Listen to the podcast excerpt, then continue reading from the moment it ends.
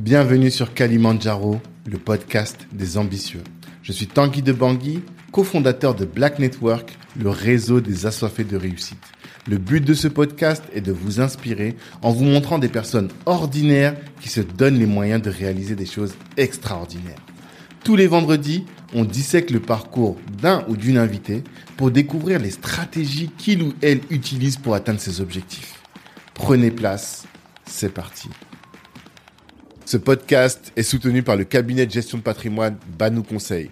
Vous êtes salarié et projeté de lancer un business, faites appel à Banou Conseil et ils vous aideront à trouver un bon bien et surtout à sécuriser votre patrimoine avant de vous entreprendre, c'est important. Si vous êtes déjà entrepreneur et que vous avez du mal à acquérir un appartement que les banques vous rejettent, faites aussi appel à Banou. Ils vous aideront à constituer un dossier solide. Moi, j'adore cette boîte qui est gérée avec beaucoup de science et beaucoup d'humanité. Je vous invite à écouter les épisodes 12 et 13 du podcast et là, vous comprendrez que je vous laisse entre de très bonnes mains. En plus, si vous venez de la part de Black Network, eh bien, vous aurez une réduction de 300 euros sur les frais d'honoraires. Allez-y, de notre part, vous serez bien reçu. Ciao. On est parti. Kadi, bonjour. Bonjour Tanguy. Ça va? Ça va. Bon, je suis très content de te recevoir. Et euh, dès le départ, je remercie mon ami euh, Mahamadou pour cette mise en relation. Mhm. Mais je te connaissais déjà, comme je te l'ai dit. Oui. On s'était vu, euh, je salue Christian aussi, Kamchueng. Mhm. On s'est vu à un de ces événements. Tu étais speaker, justement, lors d'un événement et tu étais membre des Déterminés à l'époque. Ou en tout cas, tu venais d'en sortir. Enfin, c'était la première promotion d'ailleurs, peut-être, non? Euh, promotion 10. 10? j'ai terminé, ouais. Ah oui, non, rien à voir. 10 C'est pas la première. Ok, d'accord. Ok. Donc en tout cas, voilà, je suis content de te recevoir. Je pense qu'on va parler de d'un sujet dont on parle quand même beaucoup ici, qui est la Mhm. prise de parole en public. Ah, Ouais, je pense qu'on on va parler d'Afrique aussi, super. forcément, de journalisme, de d'ambition finalement Mhm. aussi, de développement professionnel, tous ces sujets-là qui vont nous intéresser tous. Mais la première question que je pose à tous mes invités, Mhm. c'est quelle est ton ambition? Quel est ton, ton Kalimandjaro, cette montagne que tu as envie de gravir? Alors déjà, merci de me recevoir. hein. J'imagine que tout le monde te dit ça aussi. On a l'habitude. Ah, merci de me recevoir. Ça me fait Je plaisir aussi. Parce que je sens que les rôles sont, sont inversés. Moi, j'ai l'habitude de prendre les gens en interview, de poser des questions. Ouais, c'est Et vrai. là, de se dire qu'on va le faire avec moi, ça me fait plaisir. Donc, merci pour ça. Et par rapport à mon ambition, mon Kalimandjaro, Mhm. eh bien, euh, ce serait d'être épanoui.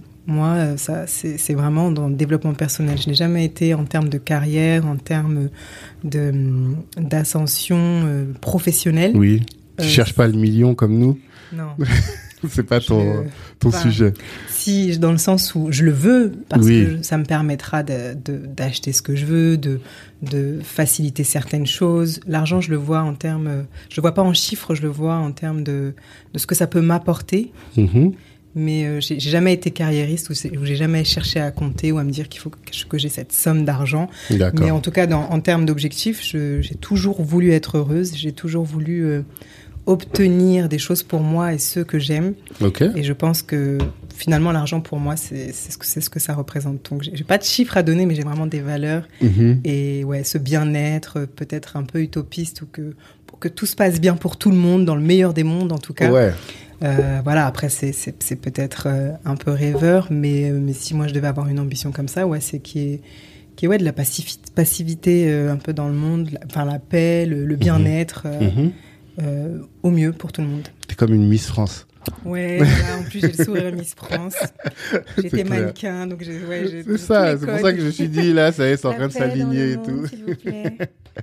Mais là, moi, souvent, la question que je pose après ça, c'est à quel moment tu sauras que tu as atteint cet objectif finalement Je pense que je le saurais. euh, bah c'est- c'est c'est pareil, c'est en termes de ressenti. On, on sait quand euh, euh, aujourd'hui on a, on a atteint un certain épanouissement, où on voit euh, que les uns et les autres euh, aussi ont avancé, ceux qui évoluent avec vous. Mhm. Euh, après, je pense que c'est un perpétuel renouvellement. Donc en fait, il n'y a pas forcément. Peut-être qu'aujourd'hui, je peux être, me dire que j'ai atteint certains de mes objectifs. Mhm. Et demain, la vie est chamboulée, tout, tout, on repart à zéro. Donc, je m'attends beaucoup à ça. Mhm. Mais je crois que c'est, c'est un peu euh, une quête quotidienne et que euh, on sait jamais quand est-ce que ça se termine, on sait jamais quand est-ce qu'on est arrivé. Mhm. Je crois que ouais voilà, c'est un perpétuel renouvellement, qu'on a des objectifs. Aujourd'hui, on pense en avoir atteint certains, Mhm. on a avancé, on a certains steps, et puis euh, en fait, on a la vision générale qui nous dit de qui nous dit bon voilà moi ce que je veux dès lors en plus on souhaite du bien-être à tout le monde je pense qu'il y a du taf Mhm. et qu'en réalité c'est vraiment vraiment euh,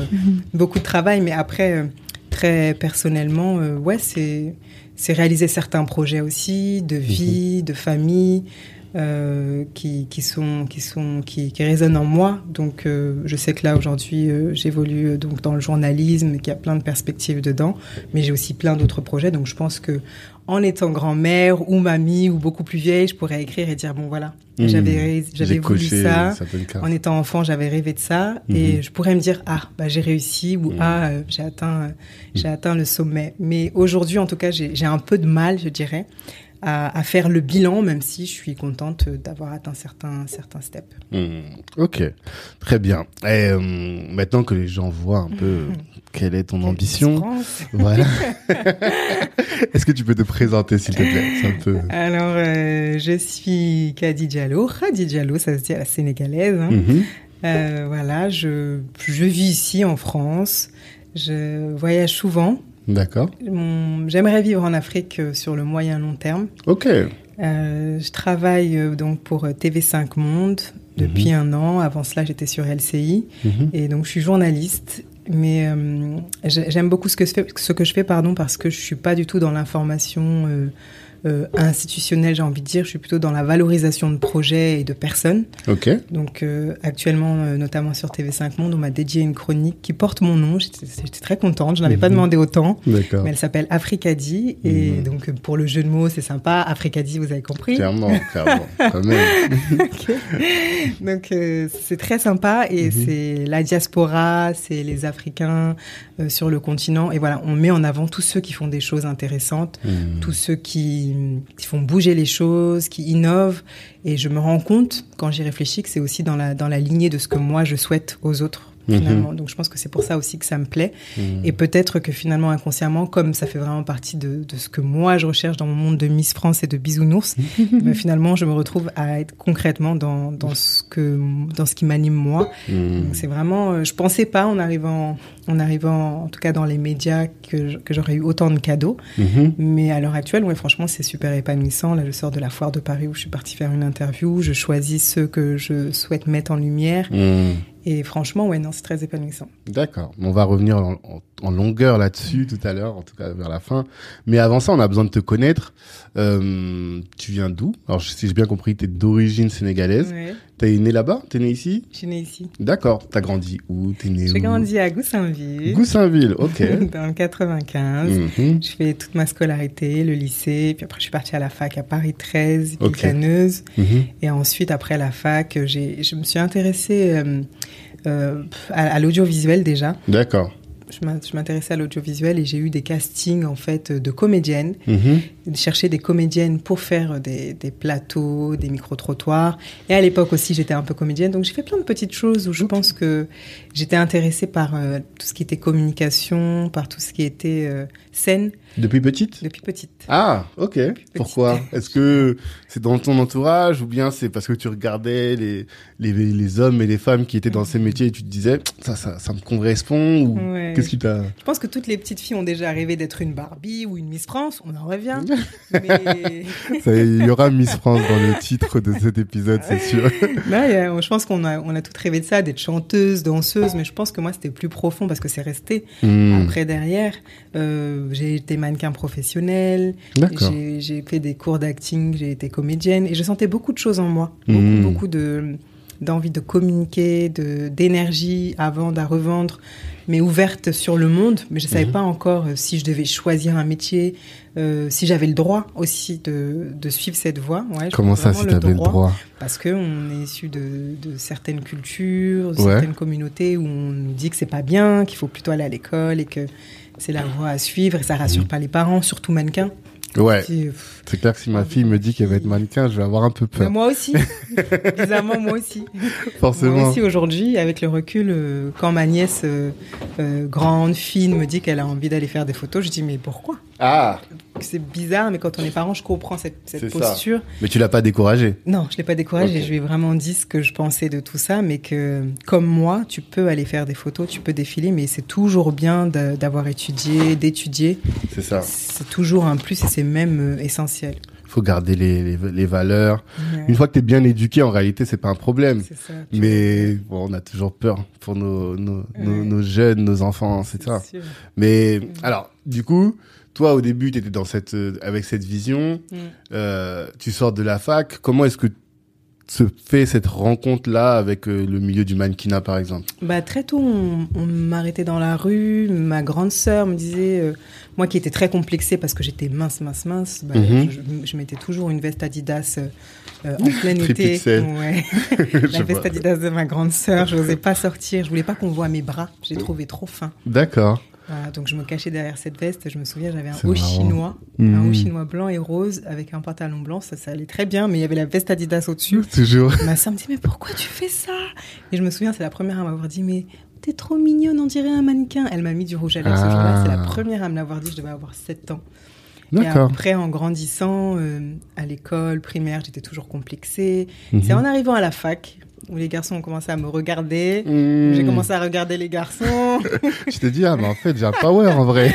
J'ai commencé à J'ai un super power. J'ai commencé à marcher et tout. Et puis en plus, on disait que j'avais une démarche et que je faisais semblant de marcher comme un mannequin, alors qu'après, Mmh. c'est des. c'est- Je pense que quand tu as des longues jambes, ça te donne une certaine démarche. Mhm. juste Surtout ça. si tu mets des talons en En plus, je euh, mettais des talons. ça aide pas. Ouais, c'est donc clair. là, je, je me suis révélée mannequin, je pense surtout à la fac, lycée fac. D'accord. Et donc, j'ai commencé à faire des photos, j'ai été voir les agences, j'ai j'ai défilé, etc. Mhm. Mais je continuais mes études et c'est pareil, le cinéma, j'ai fait. En fait, j'ai toujours j'ai touché des petites choses, mais ça Mhm. n'a pas été euh, un choix. J'ai pas choisi en me disant je vais faire cette carrière-là ou ceci ou cela. Mhm. C'est plutôt à la télévision quand je suis arrivée que j'ai eu ces opportunités-là, que j'ai fait cette formation derrière et que je sentais que il y avait autant de, de, de, de- de métiers d'image dans celui-ci. Euh, il y avait autant aussi de, de compétences intellectuelles. Je me suis rendu compte qu'en fait, il y avait tout dedans. Qu'on pouvait être euh, belle, qu'on pouvait être euh, intelligente. Oui, t'étais pas juste une potiche, un pot de fleurs, quoi. Ouais, même si je pense que mannequin, c'est pas une potiche à pot de fleurs. Mhm. On aime bien dire ça euh, de ces métiers de beauté. Je pense qu'il faut être très intelligent pour euh, incarner quelque chose. Parce que c'est au- au-delà de, de la fille, elle est belle, elle est souriante. Ouais. plein- on connaît tous des filles très belles, mais qui n'incarnent rien. C'est vrai.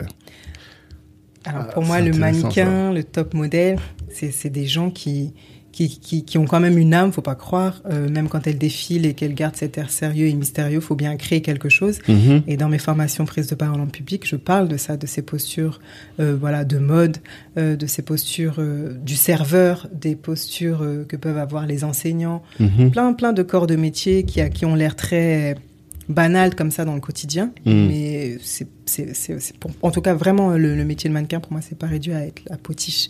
Oui, non, mais ça, on... Alors, je, je- bien, faut distinguer le, le métier en lui-même Mhm. et la personne qui est derrière, qui finalement, euh, euh, bah, c'est des êtres humains avec Ouais, euh, leur sensibilité, leur Mhm. intelligence, leur euh, truc. À partir du moment déjà où on considère que tout le monde a une forme d'intelligence, Mhm. bah, on peut pas considérer que la personne Oui, n'est qu'un pot de fleurs, déjà, ne serait-ce Oui, que voilà, ça. ouais.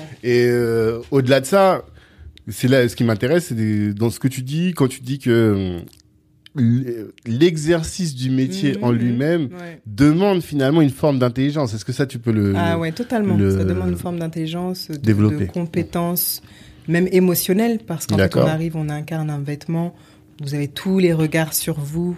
Mhm. Il faut, faut, faut pas montrer, entre guillemets, euh, qui on est, mais on Mhm. incarne une posture. Donc. Même là, le jeu d'acteur entrait déjà en scène avec Mhm. ces métiers-là. Euh, le fait de défiler, euh, d'avancer comme ça ouais, voilà, devant, devant un public, ouais, moi je trouve qu'on- que ça demande beaucoup de compétences, en tout cas émotionnelles ou d'autres Ok. skills qui, ouais, qui, qui sont aussi. Qui mériterait d'être valorisé ouais, finalement. Et toi, t'as comment Enfin, t'as commencé dans quelle T'as commencé en agence ou toute seule comme ça Comment ouais, j'ai commencé un peu toute seule. Après, j'ai été intégrée en agence aussi. D'accord. Quelle agence C'était l'agence Rebecca. Ok. Je fais ça comme si je connaissais, tu vois, mais c'est pour le public, tu vois, pour qu'ils se Ouais. ils visualisent un peu. Rebecca était dans le huitième et j'avais été les voir. Je me souviens, elle m'avait dit que j'étais peut-être pas si mince finalement, qu'il fallait même un peu maigrir. J'avais Ah ouais j'avais été voir toutes les agences parisiennes D'accord. et je, me posais, je commençais à me poser des questions. Je pensais déjà que j'étais très mince et Hmm. maigrir encore, ça me paraissait bizarre. tu t'es dit comment arriver Ouais, en... D'accord. je- Surtout chez nous, en plus, les filles elles sont pas minces. Enfin, Hmm. c'est- peut-être cliché, mais voilà, on aime bien. euh, Enfin, moi, j'aime bien en tout cas quand quand quand il y a des formes et que c'est plantureux un peu. Donc, je me trouvais déjà très mince. Ouais. Vous voyez pas Hmm. maigrir encore. Donc, des fois, ouais, ils, ils vous mettent des idées comme ça en tête. D'accord. Faut pas se mentir. Mais ça vient d'où ça en fait? Moi je me suis toujours posé la question. J'entends tout le temps ce genre de choses et je me suis toujours posé la question. Mais qu'est-ce que euh, ça retire aux vêtements Hmm. d'être mince? Bah, je sais pas, ils disent que ça tombe mieux sur le vêtement. Plus la fille elle est élancée, plus elle est fine, le Mhm. vêtement euh, tombe. Mais après, c'est des codes, c'est les codes de la mode, ça a toujours été comme ça. C'est juste un code. Ouais, moi je pense, hein, je sais pas qui est-ce qui a emmené ça, mais, Mhm. mais même aujourd'hui, quand on essaye d'ouvrir un peu euh, à d'autres beautés, etc., Exactement. on ouvre. Mais la, la, haute couture, etc., ça reste euh, sur les mêmes codes et depuis des C'est ça. années. Ça n'a Ouais. pas changé. Ça change Les, les, je regardais, j'écoutais un podcast là sur euh, sur euh, Karl Lagerfeld, Mhm. Coco Chanel, tout ça.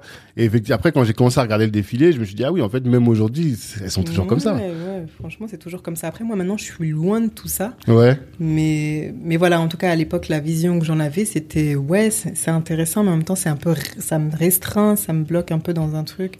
Je préférais la photo déjà que les défilés. Je trouve qu'en D'accord. photo, on était plus libre. Mmh. Et il y a un jeu encore euh, dans la photo parce que là, on prend vraiment des expressions, Mmh. une attitude. euh, Et puis, même si on reprend plusieurs fois les clichés, mais, mais le cliché fait qu'on a une certaine émotion Mhm.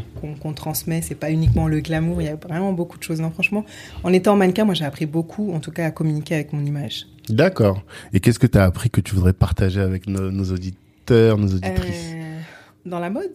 Oui, quand tu dis à communiquer avec ton image. ah, bah, À savoir, en fait, ce qu'on peut représenter, D'accord. euh, ce que les gens... euh, L'effet qu'on peut créer chez l'autre. Mhm. Euh, moi, je sais que, bah, en étant, en, est- en ayant ce profil mannequin, en mettant des talons, je savais que quand j'arrivais à une soirée, on allait beaucoup me regarder, Mmh. que, que les gens allaient être gênés, même parfois. Ah ouais? Ouais. Comment ça? Gênés dans le sens où, dans le regard, on sent de la gêne, on sent de, ah, un mal-être, peut-être Ah, pas mal-être, mais, mais gêné. D'accord. donc, quand j'ai vu ça, moi qui est, qui est plutôt dans, ouais, dans le rire, le sourire, le partage, je Mhm. sentais que je mettais une barrière quand je faisais, quand j'arrivais too much. Ah. Quand on est déjà grande et qu'on met des talons, déjà, c'est, Ouais. Mmh. Et après, euh, quand t'es un peu mignonne, bon, je n'ai pas dit que j'étais mignonne, hein. je suis très mignonne, mais quand on est un peu mignonne et qu'on met des talons, et qu'en Ouais. plus on sourit et tout. donc Oui, tout de suite, je pense que t'impressionnes. C'est spectaculaire, voilà, c'est spectaculaire. Et je pense que les hommes. Mm. Ouais, les hommes. Bah, je pense même les hommes et les femmes en réalité. Parce Ouais. que à partir du moment où t'impressionnes, les gens sont là, les mecs ils se disent ah je peux pas lui parler, tu vois. Et puis les autres meufs, ouais mais la pression. Ouais, je, je vois un peu l'idée. un peu pour une extraterrestre et tout. Et moi, ça me vrai, correspondait pas. J'étais pas du tout dans ce truc-là où, Mhm. où créer de la distance avec les autres. Donc, j'ai arrêté à un moment donné de mettre les talons. Je me suis, je peux pas dire que je me suis écrasée, mais j'avais plus envie que quand j'arrive quelque part, on voit ça et qu'on Mhm. et que ça, ça, ça mette une ambiance chelou jusqu'à ce que je me mette à rire ou à casser un peu le truc. Mhm. Donc, euh, je me suis dit, j'arrive simplement. euh, moi, je reste moi, mais j'ai pas Mhm. besoin, ou en tout cas, je sens que ça peut me desservir euh, si j'arrive avec euh, le gros bagage, quoi. Mhm. Mais du coup, tu faisais quoi Tu mettais des, bas- des baskets Je pour être plus accessible. Après, non, pas forcément des baskets, je mettais des belles chaussures quand même, mais je sais que, voilà, les talons, ou... en fait, je faisais systématiquement. J'étais toujours dans, ce, dans cette posture-là. Mhm. Et peut-être en étant plus jeune, parce que pour moi, c'était ce que j'avais de plus important Mhm. aussi. De ce qui... Et à quel moment tu t'es euh, assumé? Parce que quand tu disais que tu mettais la grande veste Ouais. Adidas, Ouais. ça veut dire que tu te cachais finalement, tu essayais de, de t'effacer. Ouais. Ah, Alors que là, quand tu dis que tu as pris conscience de ton image, c'est que t'as, tu t'es assumé finalement. Ouais, je pense que c'est quand j'ai commencé à être mannequin, à la fac et tout, où là, on... c'était valorisant d'être mince. Alors Mhm. qu'avant, moi, je, je me voyais toute mince. On, on me disait derrière un arbre, oh, on la voit plus, Caddy, parce Oh. que elle est où, on la voit plus? Je passais devant un arbre, Ouais. parce que l'arbre me cachait tellement j'étais mince. C'était ça les Mhm. blagues, c'était vexant quand on Ouais, était petit. quand t'es enfant, c'est ça. Ouais, c'était méchant. Mais après, on arrive. T'es méchante, fac, ça t'a vexé et tout Bien sûr que ça m'a Oh. vexé. Je mettais deux pantalons, moi. Ah, Même l'été. Bah oui. Ah, c'est chaud. Mais est-ce que t'en gardes des traumatismes Parce que je te dis ça parce que hier, ma dernière petite fille qui a 3 ans, elle est toute mince. Avec mon père, on se moquait un peu d'elle, tu vois, mais gentiment. Et après, ma mère, ma femme m'a dit, ouais, mais vous vous rendez pas compte et tout. Ça, c'est des enfants comme ça. Après, ils s'injectent du bo- botox pour être plus costaud. Et je dis, waouh, c'est bon. Et là, tu vois, comme par hasard, aujourd'hui, on a cette discussion-là, quoi. Mm. Mais est-ce que jusqu'à aujourd'hui, tu as des traumatismes ou bien tu te dis, bon, c'était les, petites blagues d'enfants, mais aujourd'hui, ça va? Franchement, Ouais, c'est passé, mais je sais que je m'en souviens. Je me souviens quand ma sœur ou quand ma, une de mes tantes, je sais plus, me disait Regarde comment elle est mince, mhm. toute mince. Et devant tout le monde, je l'ai gardé ça en tête. Je me souviens de ce jour, comment les gens étaient assis, comment ça mhm. s'est passé. Je me souviens très bien. Je suis partie pleurer dans la chambre. Donc on s'en souvient. Ah, quand même. Mais après, aujourd'hui, non, j'ai dépassé ça, même si parfois je me regarde en miroir, je me dis oh, Je suis un peu mince quand même. mais pas plus. Oui, voilà. Et puis, tu vois, moi j'ai un gros ventre. Donc, euh, je me dis, j'aurais aimé être mince, tu vois. tu vois ce que je veux dire? Ouais, moi, je suis content d'être mince comme ça, mais, mais avant, je faisais une fixette dessus, mais là, ça ne me dérangerait pas de prendre quelques kilos. C'est ça. T'as compris que c'était... Ah, d'accord. Là, maintenant, tranquille. C'est plus un problème. Ok. Donc, t'as dépassé le stade du mannequin, t'as fait ta troisième transformation. Ça, ok. Et t'as fait combien d'années de maquina, alors? Oh, Je pense que ça a duré peut-être 10 ans. Ah, quand même Ouais, mais c'était vraiment comme ça, à temps partiel, quand j'ai un défilé par-ci, par-là, mmh. des photos. Puis après, quand on est un peu dans le milieu, on peut vous appeler pour certaines choses, mais je, je suis jamais partie à l'étranger. Enfin, mmh. j'avais l'ambition de partir à New York parce qu'on savait que les, pour les filles noires, c'est ce qu'ils disaient, que ça marcherait, que ça marcherait ah aux États-Unis. Parce qu'en France, c'est compliqué Ouais, ils te disaient, on a déjà deux filles noires dans notre agence, donc on ne peut pas en ah. avoir plus, ça ne marche pas, il n'y a pas de marché pour elles. Donc on me disait, faut aller à New York. Les agences vous disaient, ça cache. Oh. C'est bizarre. Je me souviens même un jour, j'avais fait un petit scandale là-bas en disant Mais comment vous voulez qu'aujourd'hui on nous valorise si dans vos portfolios, dans, dans vos répertoires, dans vos données, il n'y a pas plus, plus, de, plus, que, plus de filles noires ou en tout cas le même nombre de filles noires que de filles blanches mhm. Au moins on donne un vrai choix au client. Quand il n'y en a que deux, on lui donne l'orientation de OK, il y en a deux. Et, en plus, euh, deux, ça représente pas toute la, la, les différentes typologies voilà, de, de femmes noires. Mm. Je me souviens, hein, j'avais, je crois que j'avais 20 ans quand j'ai dit ça, parce que j'étais choquée qu'ils puissent me dire ça sans, sans gêne, en fait. Sans problème. Sans problème, sans mm. problème. Et je me souviens qu'il y avait une, une des agents euh, là-bas sur place qui était anti-S, qui est venue me parler à la fin. Elle dit, franchement, t'as trop raison, moi je travaille ici, mais je suis fatiguée. Ils sont mm. vraiment fermés. Donc en fait, c'était clairement discriminant, mais c'était normal de le dire. Et j'avais vu mm-hmm. plein d'agences, plein d'agences. Mais, mais elle, elle me l'avait dit dans un certain ton. J'étais obligée de le dire. Ok. Et ça a changé ça? Ou c'est toujours pareil, tu bah, penses? Je suis plus dedans. plus dedans, mais, mais j'ai l'impression que, même si je sais pas ce qu'ils proposent en agence, mais quand on mhm. regarde la représentation, mhm. on voit bien qu'il n'y en a pas énormément. Ouais, je pense.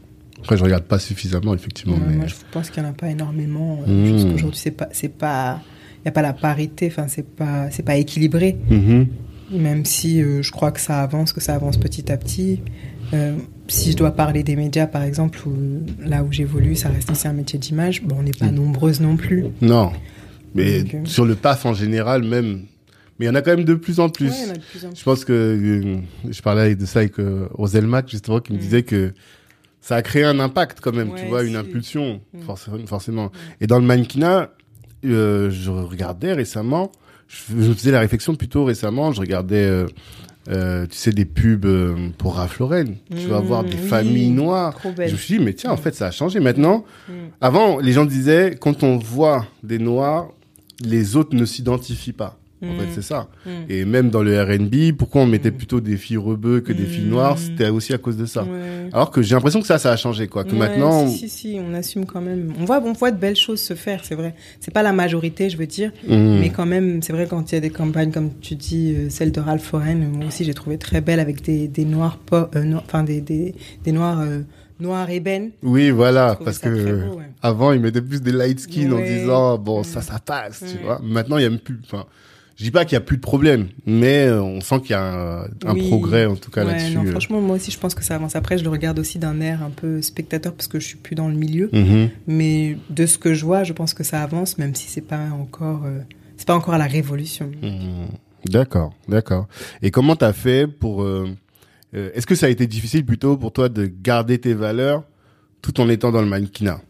Ouais, ça a été euh, pour moi anecdotique entre guillemets parce que je faisais pas que ça. Mhm. J'en ai fait, hein, je faisais pas que ça, mais je sais que j'ai pu refuser certaines choses. Mhm. C'est certain. Par exemple, il y avait une campagne de produits éclaircissants, j'ai dit que je pouvais pas la faire. j'étais vraiment déterminée et j'ai senti que déjà très jeune, finalement, j'étais engagée sur des valeurs et pas forcément mhm. sur de la carrière. Quand je disais tout à l'heure que moi, ce qui compte, c'est ça, c'est les valeurs et tout. Et je me, rends compte quand je fais le bilan que ouais, j'étais déjà engagée dans tout ça où je pouvais dire non. On m'avait proposé aussi un, un petit, euh, un petit court métrage où on me disait qu'il fallait euh, être toute nue dans la salle de bain et pleurer pour dire l'effroi, je suis enceinte. J'ai dit, je peux pas me mettre toute nue dans la salle de bain à pleurer dans la douche. Hein. Non, non, non. Faut pas que mon père regarde ça. Voilà, j'ai juste accepté d'embrasser le garçon. Hmm. C'était c'était le jour où tout a basculé, je crois. C'est un truc qui, qui passe sur France 2. Je l'ai tourné il y a 10 ans. Jusqu'aujourd'hui, on m'en parle. D'accord. Beaucoup de vues sur YouTube.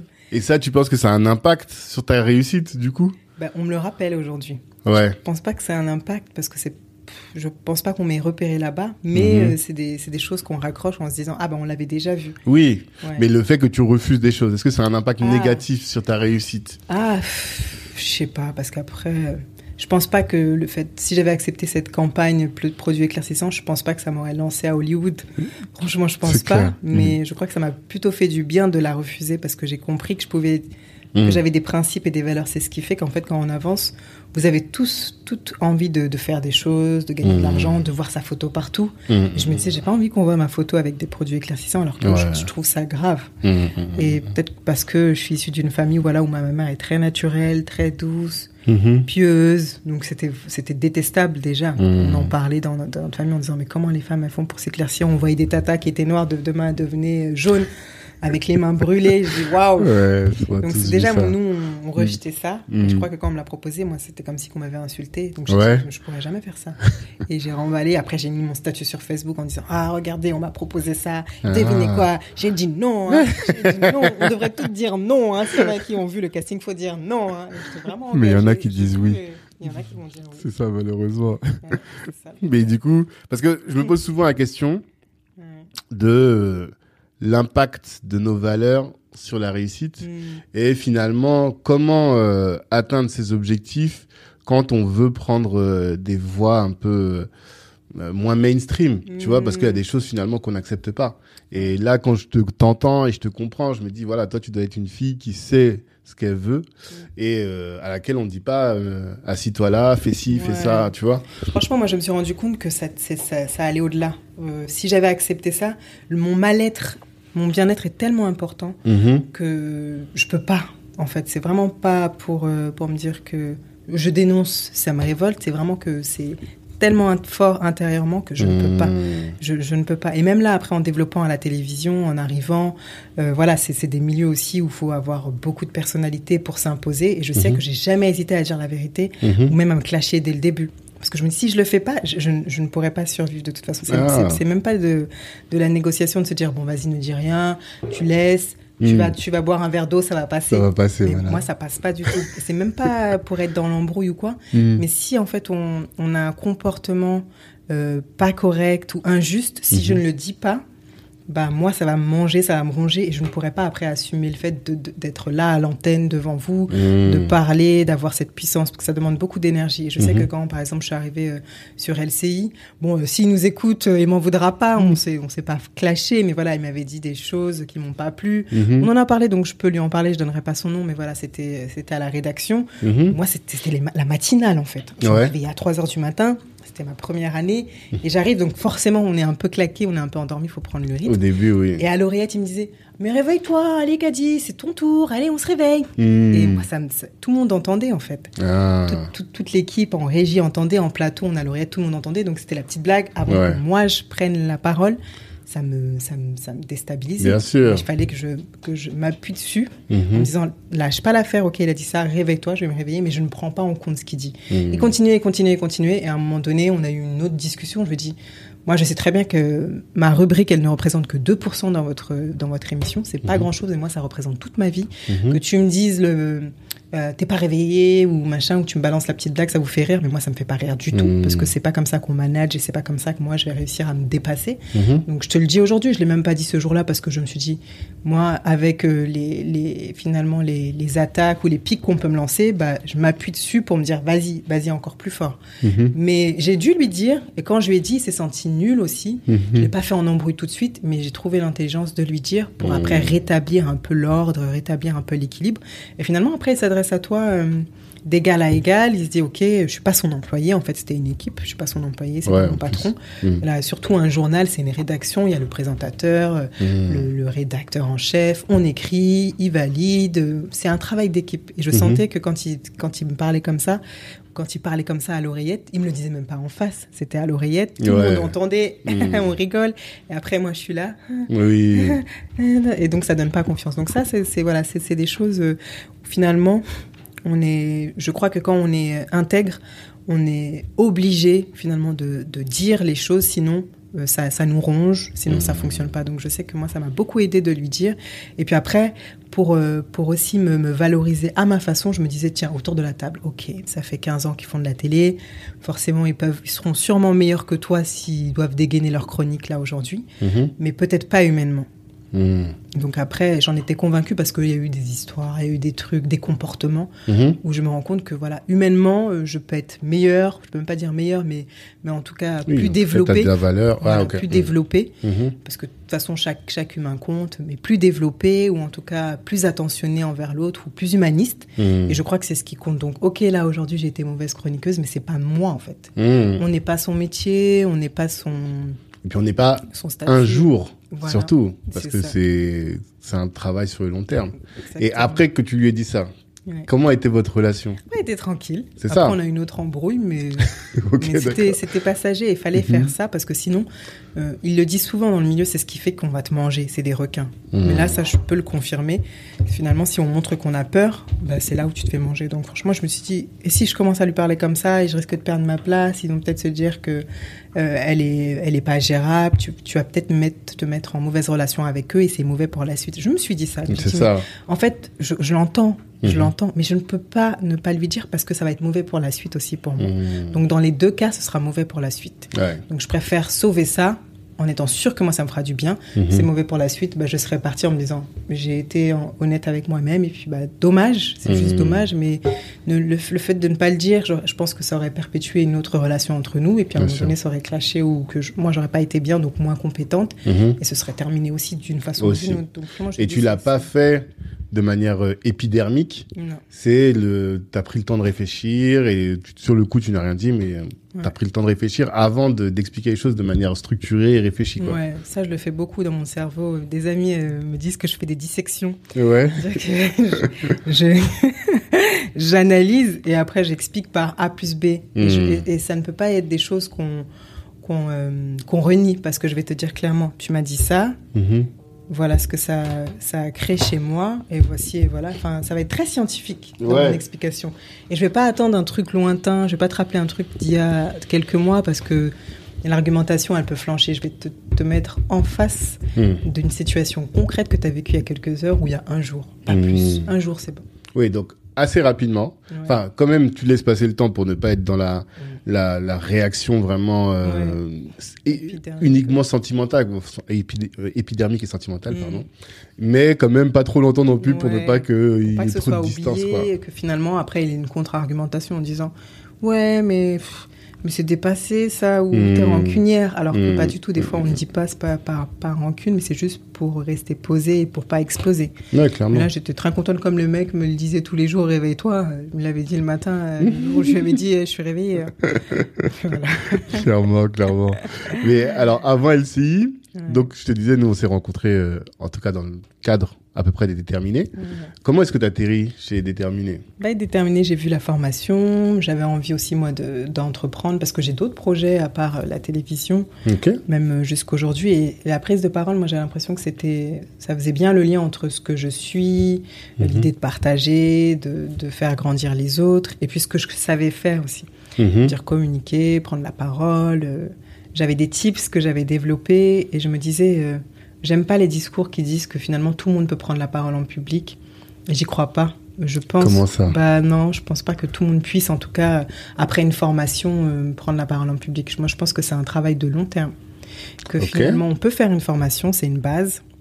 On, on acquérit des, des connaissances, c'est même pas Mhm. des compétences, c'est des connaissances qu'on va développer en compétences après. D'accord. va t'expliquer par A plus B qu'avant de prendre la parole en public, essaye d'avoir un état d'esprit positif. Pour moi, c'est encore théorique. Mhm. Mais c'est parce que tu vas prendre la parole, la parole, la parole, la parole, la parole, la parole, que tu vas comprendre et que tu vas l'appliquer Mhm. et que tu, tu- tu te seras trompé ou que tu auras été mal à l'aise, que tu auras été ridicule, que tu auras accepté d'être ridicule, que tu auras de la résilience, que demain, ok, tu vas prendre la parole, mais tu n'auras pas cette angoisse parce que tu vas te dire, bon, même si je me, je me plante, c'est pas grave. En fait. Mhm.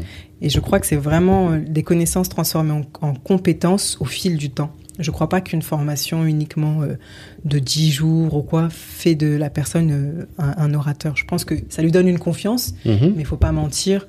Euh, moi, en tout cas, en prenant la parole en public quotidiennement aujourd'hui et tout, je, je me rends compte que c'est parce que j'en ai pris l'habitude, que je n'en ai plus peur Mhm. et que c'est pour ça que c'est facile. Mais il n'y a pas eu un avant-après, par exemple? Si, il y a eu un avant-après. Avant, Enfin, je veux dire, tu vois, un événement qui a créé, été un game changer plutôt. Est-ce que je me souviendrai d'un événement en particulier Ah, si, si, si, quand même. J'ai animé Miss Sénégal euh, à Dakar au Grand Théâtre Ok, en 2020, en janvier 2020. ok.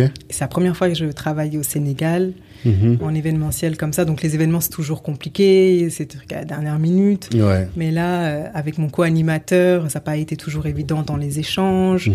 Euh, c'est pas toujours fluide. Bon, parfois on s'organise, on dit on fait ça, on fait ça. La répartition de la parole. Donc, Mhm. euh, quand on est deux sur scène, c'est encore plus difficile à gérer. D'accord. Et j'ai été contente de me dire ah oui, mais là si j'ai fait ça, je sais que je peux tout faire. Mhm. J'ai même plus peur de rien parce qu'en plus c'était en direct, en direct à la télévision. Il y avait 3000 personnes dans la salle. Et, et voilà, j'arrivais au Sénégal. Je connais bien le Sénégal, mais travailler après c'est différent. Ouais, Franchement, c'était un gros challenge. Et le fait de me dire que j'ai réussi à le, à le relever, Mhm. bah, j'ai plus peur. Et en fait, je crois Mhm. qu'on devient un bon orateur quand on n'a plus peur. En plus, ça, ça. rime. Mhm.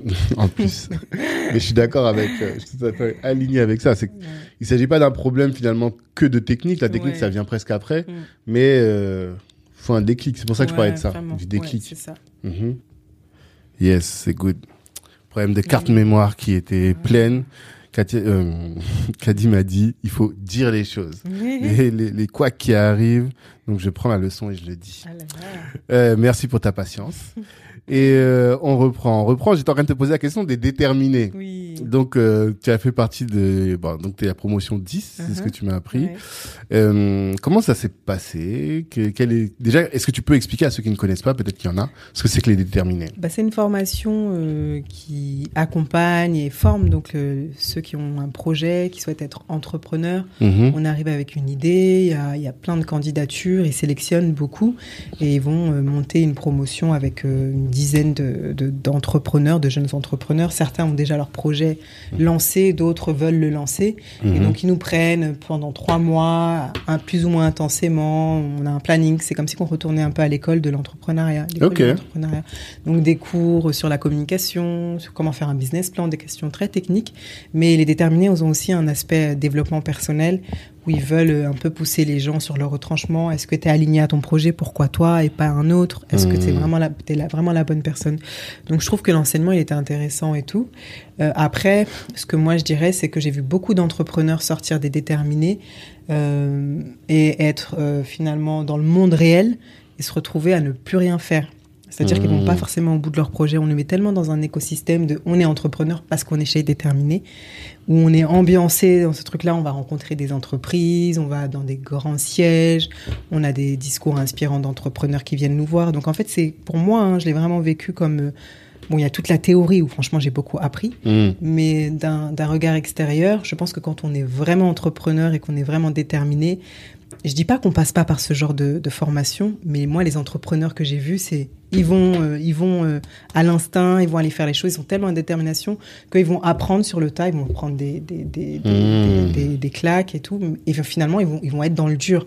Alors que là j'avais l'impression qu'on était un peu dans un monde euh, T'es entrepreneur, t'as ta sacoche, t'es l'entrepreneur, tu t'as rendez-vous là, euh, tu vas pitcher devant tout le monde. C'était un peu spectaculaire pour moi, je, le- je le dis vraiment. D'accord. Surtout que, que je dis pas que ça s'est mal passé pour moi, mais ils ont pas forcément compris que je puisse dire que je suis animatrice télé, journaliste, que je le sentais que j'étais journaliste et animatrice et que Mhm. j'avais ce projet de formation.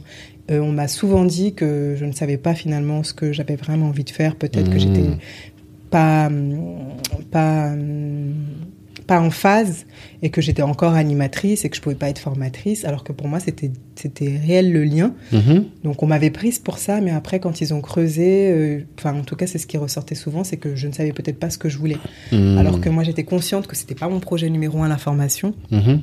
Que j'étais vraiment journaliste animatrice et que c'était ce côté scène et ce côté communication qui me plaisait, mais que je pouvais le transmettre et que j'aimerais apprendre à le transmettre et que ça, Mm. ça, ça faisait partie de mes valeurs.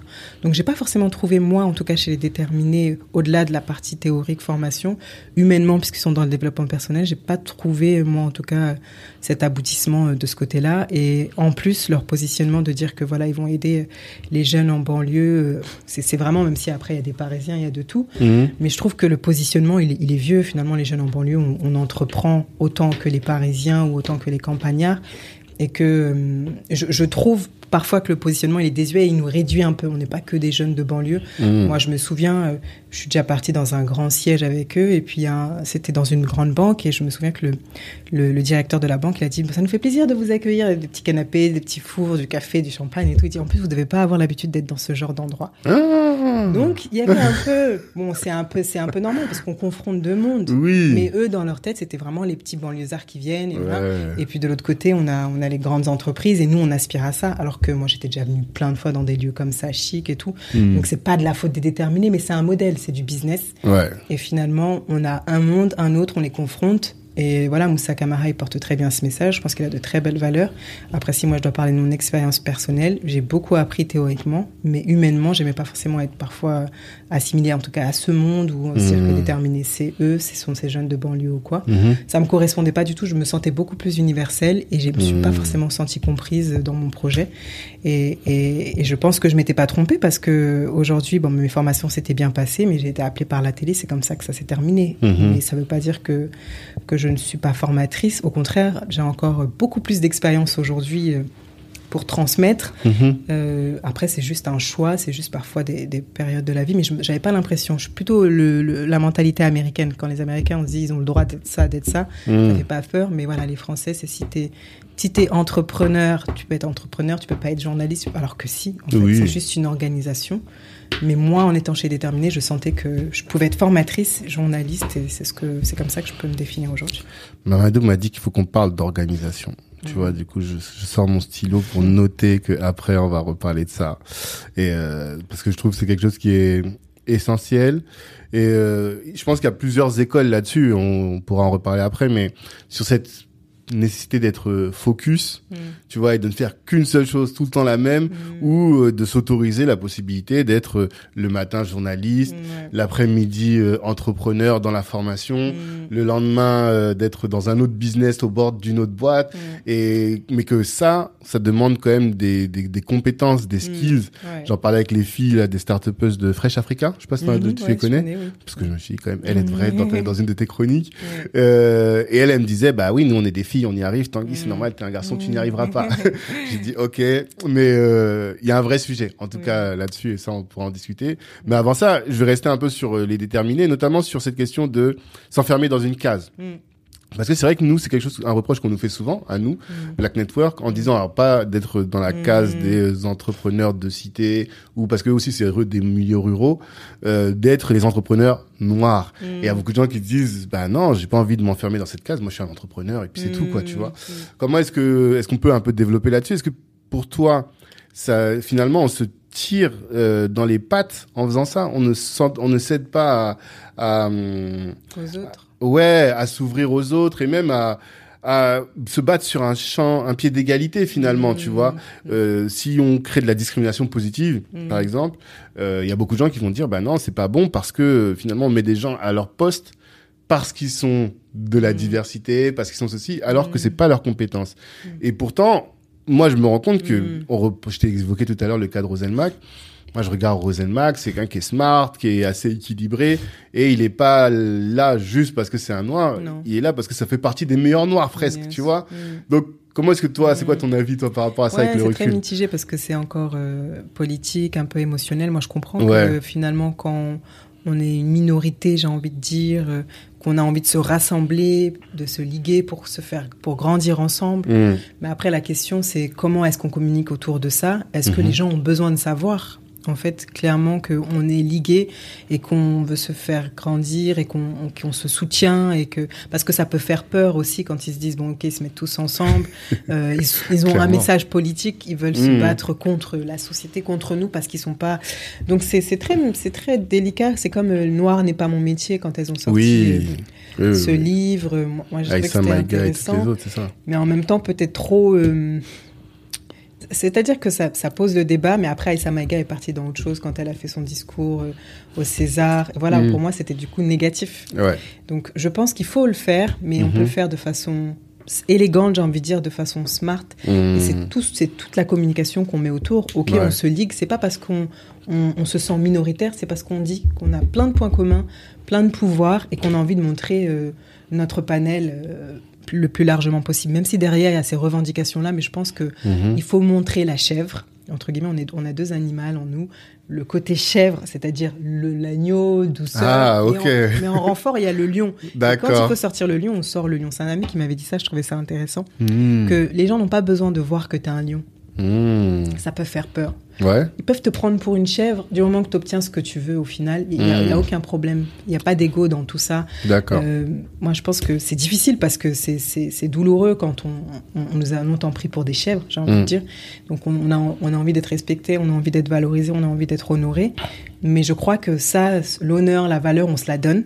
On hmm. On va pas forcément attendre des autres, mais euh, moi je crois que si j'étais dans un mouvement comme ça, euh, de valorisation de la communauté noire, je le ferais, mais en, mettant des valeurs de joie, hmm. des valeurs humanistes, euh, pour montrer que c'est pisse en fait chez nous. Nous, on n'est pas en hmm. train de se dire, on n'est pas, on n'est pas là à faire de la politique. On veut juste te dire, regardez, il y a plein de couleurs de valeurs chez nous. Voilà ce qu'on vient. Voilà, on est positif. Donc c'est un peu, hmm.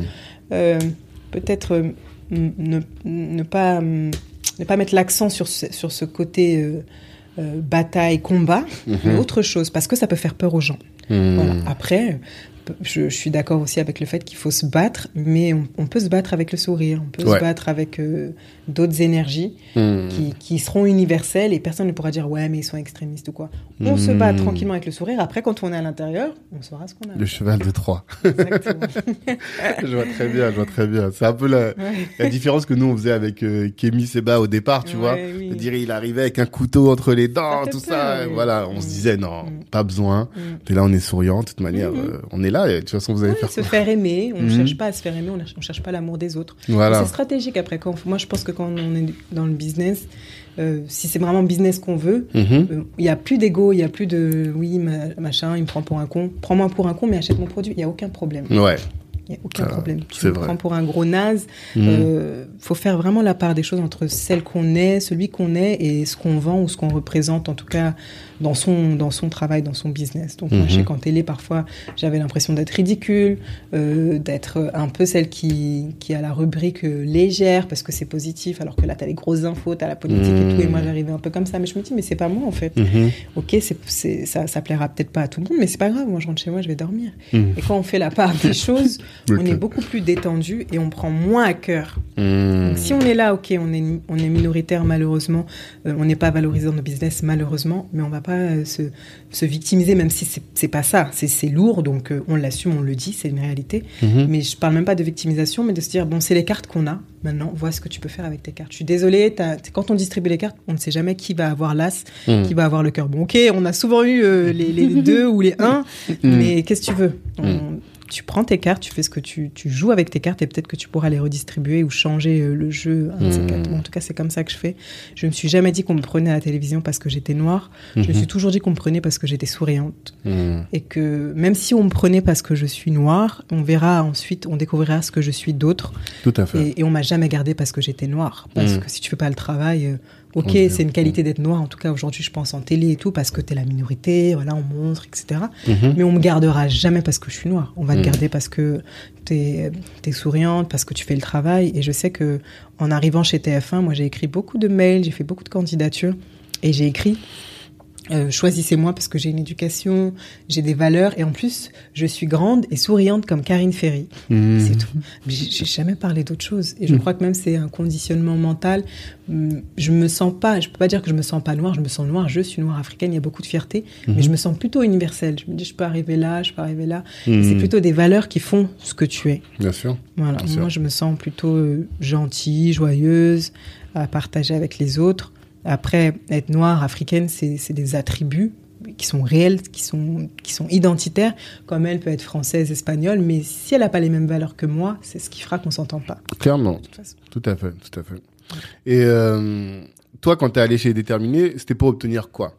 Parce qu'il y a aussi cette dimension-là, moi, qui m'intéresse, de, tu- tu l'as, t'en as parlé tout à l'heure, de la, finalement, de, de la nécessité de revoir les formations pour entrepreneurs, Mhm. tu vois. Et ça m'intéresse beaucoup parce que nous, chez Black Network, on a cette dimension-là qui consiste à éduquer nos entrepreneurs et à, du coup, à proposer des accompagnements, comment le faire. Du coup, ça m'intéresse un peu d'avoir ton retour là-dessus. Toi, quand tu es parti, t'étais, c'était quoi ton objectif, finalement? Bah, en fait, on a l'impression que l'entrepreneuriat, c'est inaccessible. Ouais. Souvent. Mhm. Les, les- les gens, quand ils veulent se lancer, se disent, on nous dit beaucoup aussi, Mhm. qu'il y a beaucoup de pièges, que ceci, que cela. Donc même dans la communication, les déterminés, c'est ce qu'ils disent. Mhm. Faites-vous accompagner parce que c'est compliqué d'entreprendre. Et je, je le conçois, c'est vrai. Donc on vient juste chercher de l'aide, un soutien. On se dit que on peut pas se lancer tout seul, qu'il vaut mieux peut-être pas se lancer tout seul. Et puis comme eux mettent vraiment en avant leur réseau euh, et leurs compétences, et qu'il y a vraiment une très bonne communication aussi, des, autant dans les retours que dans, dans les expériences, etc. Donc les gens, ils sont, ils sont contents et on ne sait jamais vraiment ce qui se passe profondément. Il y a un mystère autour. Mhm. Et on me dit que c'est une grande famille, on veut l'intégrer, et on a l'impression que ça va changer la vie. En tout cas, c'est vraiment dans la, dans la communication, je pense, qui fait qu'on on est attiré. Et puis Mhm. quand on veut se lancer et qu'on est tout seul, on se dit, bon, autant, euh, autant être raisonnable et aller voir des gens qui veulent bien vous aider, qui vous ciblent et qui vous appellent. D'accord. C'est pour ça que j'ai été. Et puis comme j'étais en plus en transition et que je sentais que je pouvais faire ce projet-là, je me dis, tiens, ça va me donner un coup de peps, ça va me... Le fait d'être ensemble, parce qu'on avance quand on est ensemble aussi, ça Mhm. j'y crois, le fait d'être avec des gens qui... Qui, qui ont une renommée et qui peuvent et qui, qui vous promettent d'avancer, Mhm. bah, j'ai envie d'aller voir. D'accord. D'accord. Et euh, sur le fond, finalement, du coup, euh, cette question-là liée à, à la formation des entrepreneurs, voilà, avec le recul, qu'est-ce que tu penses? Est-ce que euh, il faudrait lâcher les gens plus? De ne pas forcément les mettre dans des dans des conditions où ils vont recevoir recevoir recevoir et finalement pas être confrontés aux réalités concrètes qui Mm. vont les mettre dans le dur et les confronter les, les- leur permettre de s'élever Mm. Qu'est-ce que tu, comment est-ce que tu vois les choses? Moi, j'aurais, si je devais lancer une formation de, de- d'entrepreneur, je Ouais, ferais par beaucoup de mentoring. Ok. C'est-à-dire, je- genre, euh, je, je choisis un entrepreneur, hein, mais vraiment dans le, sur le terrain, en Mhm. fait, euh, qu'on, soit là en exploration, à se dire, bon là, aujourd'hui, voilà moi ce que je vis. Mhm. En tout cas, on partage ce qu'on peut partager.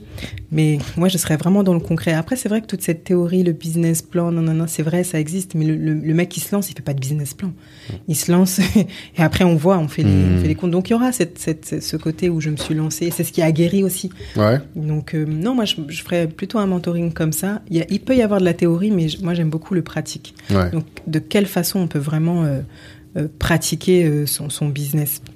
Je ne sais pas encore comment, mais en tout cas, moi, dans mes formations, quand je disais tout à l'heure que c'est important la, les connaissances, mais dans les compétences, moi, je donne des exercices très pratiques du style, euh, tu vas à la boulangerie, observe le, le comportement de la boulangère. Mhm. Si la boulangère n'avait pas une prise de parole importante, sa boulangerie ne fonctionnerait jamais.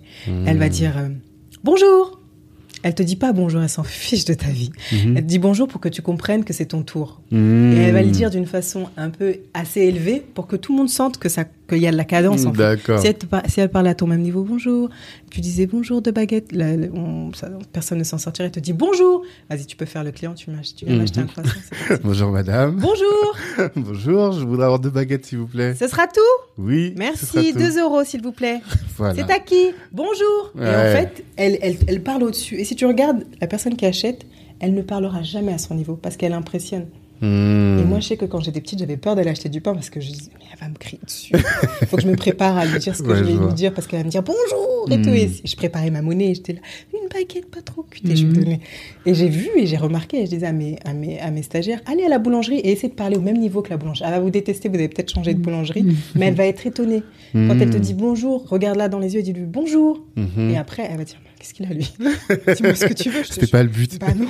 Et souvent, moi, je l'ai testé, je l'ai fait, et j'ai dit, tu vois, en fait, il y, y, a des métiers comme ça, ou les serveurs. Mhm. Tu vas au restaurant, regarde les serveurs. Comment est-ce qu'est-ce qu'ils mettent en place pour rentrer dans ton intimité, te servir, repartir, revenir? À quel niveau de voix À quel à quel rythme? Qu'est-ce qu'ils font? Mhm. Quel est le serveur sympa? Qui est sympa? Lequel tu as aimé? Celui qui revient toutes les secondes. Tout va bien, tout va bien. Il va te saouler.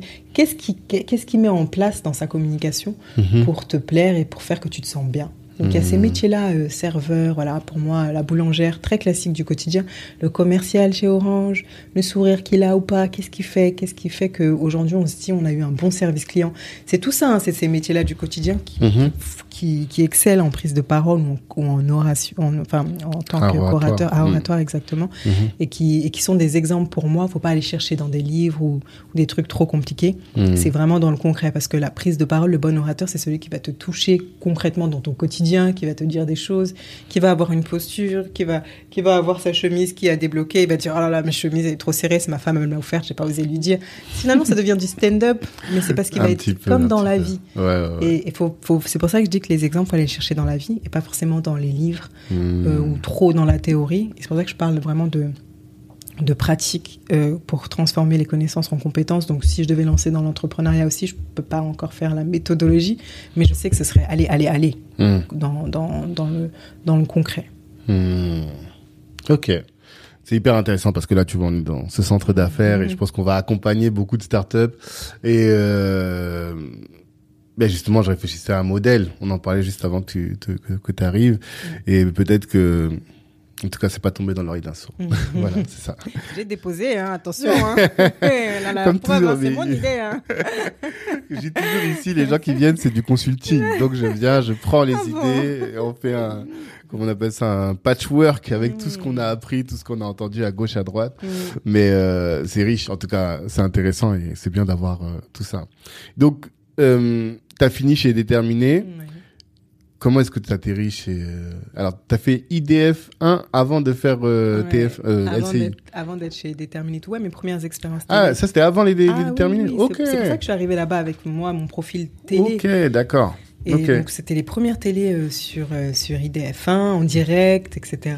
Et après, j'ai travaillé sur TV Tour, et ça, c'était une fois par an où j'ai- j'avais. TV Tour, c'est TV quoi Tour à Tours. Ah, la télé de Tours. La ok, d'accord. Comment t'as atterri à Tours Ben, on m'a contacté pour me proposer une émission. euh, c'était une association Mhm, avec qui je travaille toujours, en fait, une fois par an. mhm. On tourne une émission avec des jeunes sur le vivre ensemble. L'émission, elle me plaît beaucoup parce que les jeunes, ils vont apprendre à tourner, à faire des reportages Mhm. sur des thèmes société, la discrimination, euh, le, le- le- la politique, sur toutes Mhm. ces, toutes ces thématiques-là. Et en fait, ils, ils vont réfléchir, se poser des questions et faire un petit reportage. Et après, ils Mhm. viennent en plateau. Et moi, j'anime ce plateau. Ok, d'accord. euh, tous les ans, je fais ça. Et ça a été mes expériences télé. euh, puis après, j'ai essayé de vendre des concepts. J'ai essayé de, de me proposer parce qu'ils souvent, ils te disaient, on n'a pas de, on n'a pas de programme. T'es intéressante, mais on n'a pas de programme. J'ai fait Mhm. beaucoup de casting sur TF1, chez TF1, à Canal+, avec Hanouna, avec tous. En fait, je les ai tous rencontrés. Ok. Et je sentais que ça plaisait, mais que voilà, il n'y avait pas le déclic. Et puis, mais je continue à, à garder le contact quand même, en fait. Parce que le business model, en fait, enfin, business model, le concept, c'est, Mm. T'arrives avec une émission Mm. que tu essaies de vendre à la chaîne Mm. et que la chaîne, elle, finalement, elle va produire. Voilà. Enfin, ça, c'est moi ce que j'ai essayé de faire parce que moi, je me présentais qu'en animatrice. Mhm. en faisant une bande démo avec ce que j'avais fait sur IDF1 en disant voilà ce que je peux rendre à l'antenne. Mhm. Ça fait une minute trente, tu vois des séquences, etc. Mais eux, ils te disaient en contre-argument ah ça a été intéressante mais on n'a pas de programme. Mhm. Donc, J'ai dit ok bah alors je vais proposer des programmes. Je proposais des programmes et ils m'ont pas retenu pour autant. Et le déclic, ça a été lorsque moi, je relançais tout le temps. Ça veut dire qu'après, je commençais à avoir plein de mails de boîtes de production, de télévision, des gens qui m'avaient rencontré. Et à Mhm. chaque fois, j'envoyais mes nouvelles. Mhm. Et le, déclic, ça a été lorsque j'ai relancé aussi à TF1 les gens qui m'avaient rencontré. Mhm. Eux, finalement, m'ont dit Ah, tiens, il y a un casting, euh, il y a un casting jeune talent qu'on fait tous les ans à TF1. Donc, euh, OK, on, on va te mettre dessus. Ok. Et ils m'ont mis sur ce casting jeune talent. Alors, attends. Quand tu dis que tu relances, tu relances toutes les semaines, tous les mois, tous les deux mois. Non, j'essaie de relancer régulièrement quand je fais des choses. Par Ok. exemple, je revenais du Sénégal avec Miss Sénégal. Ah, donc dès que tu as une nouvelle actualité, Ouais. tu, re- tu reviens vers en disant voilà, en ce moment, ok, J'ai d'accord. fait ça et c'est d'envergure parce que tu te dis c'est Miss Sénégal. J- J'ai relancé comme ça en envoyant une photo, Mhm. toujours en essayant d'envoyer une bonne vibes. Mhm. Parce que je crois que les gens, ils en ont marre que tu leur demandes. Ils ont plus envie que tu leur demandes. On leur demande tellement à ces gens-là que finalement, tu ne demandes pas directement. Tu dis, ah, salut, coucou, euh, t'envoies ta photo, j'ai fait ça, je suis contente, t'envoies de l'enthousiasme. Et c'est ce que j'ai beaucoup fait. Hmm. Et là, le déclic, ça a été euh, comme ça. J'ai envoyé pour le Sénégal, etc. Puis quelques mois après, j'ai relancé pour euh, un peu savoir en me disant, oh, je suis dans le huitième, il fait super beau, j'ai envoyé une photo. Mais là, c'était à une personne directement que, Mhm. à qui j'ai envoyé ça. Puis il m'a répondu. Et j'ai entendu dire qu'il y avait un casting sur LCI. Et comme j'avais fait ce casting Jeune Talent sur TF1, et que Mhm. LCI, c'est la chaîne euh, info de L'info TF1, ouais. Hmm. j'ai joué, je l'ai joué subtil en disant, euh, bah là j'arrive, euh, j'ai entendu dire qu'il y avait un casting sur LCI, j'ai fait un casting chez vous. Si vous pensez que c'est à mon avantage de leur transmettre les images et ma candidature, faites-le. Mhm. Sinon moi j'ai postulé de mon côté. Et puis si je corresponds, bah, je suis sûre qu'ils me rappelleront. Hmm. Merci pour ça. Et je l'ai vraiment joué comme ça, pas à demander. Hmm. Et finalement, ça a marché parce qu'ils ont transmis les images à LCI, sûrement, ou en tout Mm. cas, on m'a recommandé. Et c'est comme ça que je suis arrivée. J'ai pas fait de casting sur LCI. D'accord. En fait, tu relances sans être lourde. Ouais. C'est ça, en fait. T'essaies de Ouais. pas être lourde, de pas, comme moi, quand tant que tu m'as pas dit non, je vais te rappeler tout le temps. En fait, t'en es où, là? C'est comme, Ouais. non. et pas et pas demander ou même j'ai envie de dire quémander parce que je j'étais vraiment sur cette posture où je sais ce que je vaux Mhm. où je sais que je peux apporter mais c'est vraiment je, je leur dis comme ça que je peux vraiment vous apporter parce que j'en étais convaincue Hmm. très objectivement en regardant ce que les gens font Mhm. en regardant ce que moi je fais les gens te le disent mais c'est intéressant quand tu arrives à être objectif sur ton travail tu, tu Mhm. tu regardes très posément en disant ça c'est bien. Moi je vois bien leur code les filles elles sont comme ça. Elles parlent comme ça. Est-ce que moi je sais le faire? Très scientifiquement. Mhm. c'est pas moi. Est-ce que, est-ce que je miserais sur une fille comme moi? Je sors de ce que je suis, de, de celle que je suis. Je te dis, ah, tiens, Kadi Diallo, tu la connais. Est-ce que tu miserais sur elle? À combien de pourcents? Et tu te rends compte que quand tu fais ça, tu te dis, ah, mais à 200%. Et quand tu te poses la question à toi, tu te dis, ah, je sais pas, hein, je sais pas. hein, je sais pas, hein. Hmm. Et c'est ça, en fait, euh, sortir un peu de, de celle qu'on est et se dire, objectivement, est-ce que tu regardes ça? Tu miserais sur la fille ou pas? C'est pas toi. Tu miserais sur elle, oui ou non? Bah, je me suis dit oui. Euh, pourquoi? Bah, Parce que je vois que regarde comme les autres, elle fait ça, elle fait ça. Donc en fait, t'as une, t'as une vraie valeur. Donc vas-y. Et je sais que j'ai écrit des mails souvent engagés en disant euh, je sais pas si finalement faire partie de la diversité c'est un avantage ou un inconvénient. Je- J'en fais ni une force ni une faiblesse parce que selon les interlocuteurs, c'est génial. D'autres, Mm. c'est une faiblesse. Mais en tout cas, je sais que je suis éduquée, je suis déterminée et je suis Hmm. souriante et élégante comme Karine Ferry. Donc tout va bien. Hmm. Je l'ai vraiment vendu comme ça, jamais en demandant ou en disant oui, je fais partie de la diversité, moi aussi j'ai besoin. Euh, Jamais de la vie, jamais de la vie. Je savais que j'étais une bombasse et que franchement vous galérez de pas me prendre. Donc c'est comme ça que je l'ai vendu et ils m'ont appelé. Et ensuite après quand je suis arrivée sur LCI, ça a été difficile parce que c'était la matinale, Ouais. c'était vraiment du journalisme, c'était pas de l'animation. Alors. deux minutes. Ça, c'est intéressant. Déjà, matinale, c'est quelle heure? 6 heures? Il fallait être à l'antenne à 6 heures, donc réveillé à 3 heures du matin. Réveillé à 3 heures, t'arrives au studio, 5 heures. Mais en plus, tu, tu bosses la veille, la nuit, c'est ça? Ouais. Parce que c'était quoi ta, c'était une quotidienne? Ouais. C'était quoi l'objet de ta chronique? T'avais une Mais chronique? Ouais, elle s'appelait Quoi de neuf Ouais. Et c'était bah, Quoi de neuf Hmm. dans l'actualité, mais côté euh, bonnes nouvelles, lifestyle, conso, nouveaux les nouveaux entrepreneurs, les gadgets, les innovations, tout ce qui est positif. Mhm. On évitait quand même les sujets ménagères, ça, ils voulaient pas trop. Hmm. Pardon, qu'on soit sur la beauté, etc. Tout ce qui était sujet dit ménagère, en tout cas. Mhm. Mais autrement, les nouvelles technologies, c'était à fond. J'étais à fond dans ça. Donc, il n'y avait pas un sujet de prédilection. Il fallait s'adapter tous les jours, proposer un sujet tous les jours. Et en fait, tu arrivais à, à 4 heures du matin à la rédaction. Mhm. On faisait une réunion de rédaction. Tu proposais ton sujet, tu l'animatrice. Mais qui- tu dois avoir au moins trois sujets et comme ça on en choisit un et celui-là tu ce vas jour-là, en fait, je, je- quand, avant d'arriver, en fait, je, je recommence le film depuis Ouais. le début alors. Euh, le soir, Hmm. à 17h, il y a une première réunion Ok, de rédaction Mhm. à distance, en télétravail. Hmm. À 17h, moi, je dois dire au rédacteur en chef, pour demain, je propose tel sujet. Ok. Soit il me dit, OK, je valide, ou OK, ça me va, je vais la proposer à la grande réunion de rédaction avec les boss et tout. Et après, il te rappelle, il dit, ah, OK, ton sujet a été validé, tu peux commencer à écrire ta chronique. Ou sinon, il te dit, non, il faut qu'on trouve autre chose. À quelle heure alors du coup? 19 Là, heures. C'est à 17h. Mm. Ensuite, tu te rappelles à 19h 19h maximum. pour que tu sois prête demain à 4h du matin quand vous faites votre conf. Ouais. Ouais, c'est intense, hein. C'était chaud, c'était très Tous très les jours, chaud. sauf le là week-end. là, Sauf le week-end. Mais bon, Ok. le week-end, on travaille quand même le dimanche pour le lundi matin. Ah Donc, en fait, J'avais ouais. plus de vie. j'avais plus de vie. J'étais- waouh, je me disais, non, mais je peux pas, je peux pas dire non. Non, c'est une opportunité depuis- de dingue. mais Ça m'a beaucoup, ça m'a ouvert beaucoup de portes. Et même Mhm. humainement, ça m'a beaucoup rapporté de me dire, t'es capable. Hmm. Tu vois, t'es capable, t'es là, tu te lèves tous les jours à cette heure-ci. Tu sais, parce que je pense que pour, pour être euh, équilibré, il faut bien dormir, bien Ouais. manger. Ouais, Donc ouais. c'est très nerveux, on est plus sensible. Mais après, ça ça m'a vraiment permis, c'est pour ça que je suis heureuse d'avoir eu cette expérience, c'est que j'ai beaucoup appris sur moi. Et Mhm. comme je m'intéresse beaucoup au développement personnel, je me dis, là, je suis poussée dans mes retranchements, j'ai vraiment brisé aussi euh, une partie de mon plafond de verre. Un autre sujet de développement personnel. Ça. Tu l'as mentionné au moins quatre Ah fois. ouais, vrai, Donc hein. je note, on en reparlera après aussi. C'est moi, il y a que ça d'important pour moi. Il y a que ça d'important. Bah, Il y a que ça qui fait Ah, que, ça. que ça tourne autour de ça. Quand la Mhm. personne, elle est alignée, elle va bien, Mhm. elle a les idées claires, bah, pff, sa réussite est déjà là, en fait. Mhm. Finalement, tu vas te lancer dans un projet, tu sais euh, que ouais, tu as envie de le réussir, ça va réussir. Si ça réussit pas, entre guillemets, mais ça ne va pas te détruire. Moi, je pense que, que, que finalement, l'humain, aujourd'hui, l'homme, dans nos missions sur Terre, on va tous partir, mais essaye d'être bien, en fait, dans ta vie. Ouais. Ça veut pas dire gagner des milliards, parce que tu vas gagner des milliards, mais t'es pas bien, t'es t'es pas en paix, t'es pas serein. On s'en fiche de ça, en fait. Mhm. Soit, soit, soit aligné, va bien, fais en sorte que les gens qui sont autour de toi aillent bien. Et puis, si tu Mhm. peux aller chercher de l'argent, vas-y. Si tu peux en avoir beaucoup, vas-y. Hmm. Si tu peux manger tous les jours au restaurant, vas-y, on s'en fiche. Mais, mais la base, pour moi, c'est que tu ailles bien et Mhm. que les gens autour de toi aillent bien. Et en fait, si tout le monde faisait ça aujourd'hui, tout le monde irait bien dans ce monde. Mais tu penses que les gens ils cherchent pas à être bien? C'est bien, tu peux chercher à être bien, mais ne cherche, tu, tu peux chercher à avoir, mais cherche plutôt à être. C'est ça que je suis en train de dire. Mais oui, mais est-ce que tu penses que les gens en général Mhm. aujourd'hui ne cherchent pas à être bien Si, si, sûrement, mais peut-être qu'ils cherchent de la mauvaise façon, peut-être qu'ils vont, ils pensent qu'ils seront bien lorsqu'ils ont réussi euh, un emploi ou lorsqu'ils ont retrouvé Mhm. l'amour de leur vie, ou Mhm. lorsqu'ils auront eu des enfants ou lorsque ou lorsque, alors que c'est pas ça du tout. En tout cas pour moi, je pense que c'est pas ça du tout. Et c'est quoi alors être bien? Bah franchement, pour moi, être bien, c'est rigoler tous les jours. Ouais. Franchement, être en bonne forme physique, Mhm. prendre soin de soi, être bien. Après, dès lors où tu es bien, tu peux e- essayer de rendre ton entourage euh, bien aussi euh, ou, ou développer plein de choses autour. Mais si déjà t'es pas bien, Hmm. tu vas essayer de développer euh, des biens, Hmm.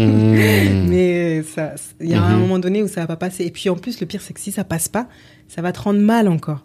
Tu vois, en fait, c'est ça que je dis, c'est que je dis pas qu'on doit pas être dans cette recherche ou dans cette quête de réussite, mais je dis oui, mais il faut, il faut l'être euh, en, en état de conscience où ce qui compte, c'est que toi, t'ailles bien, en fait. Mhm. Parce que derrière, tu vas développer un business et tout, et les gens qui font des burn-out quand leur travail ne se passe pas bien, qu'est-ce qui reste Hmm. Ça, c'est vrai.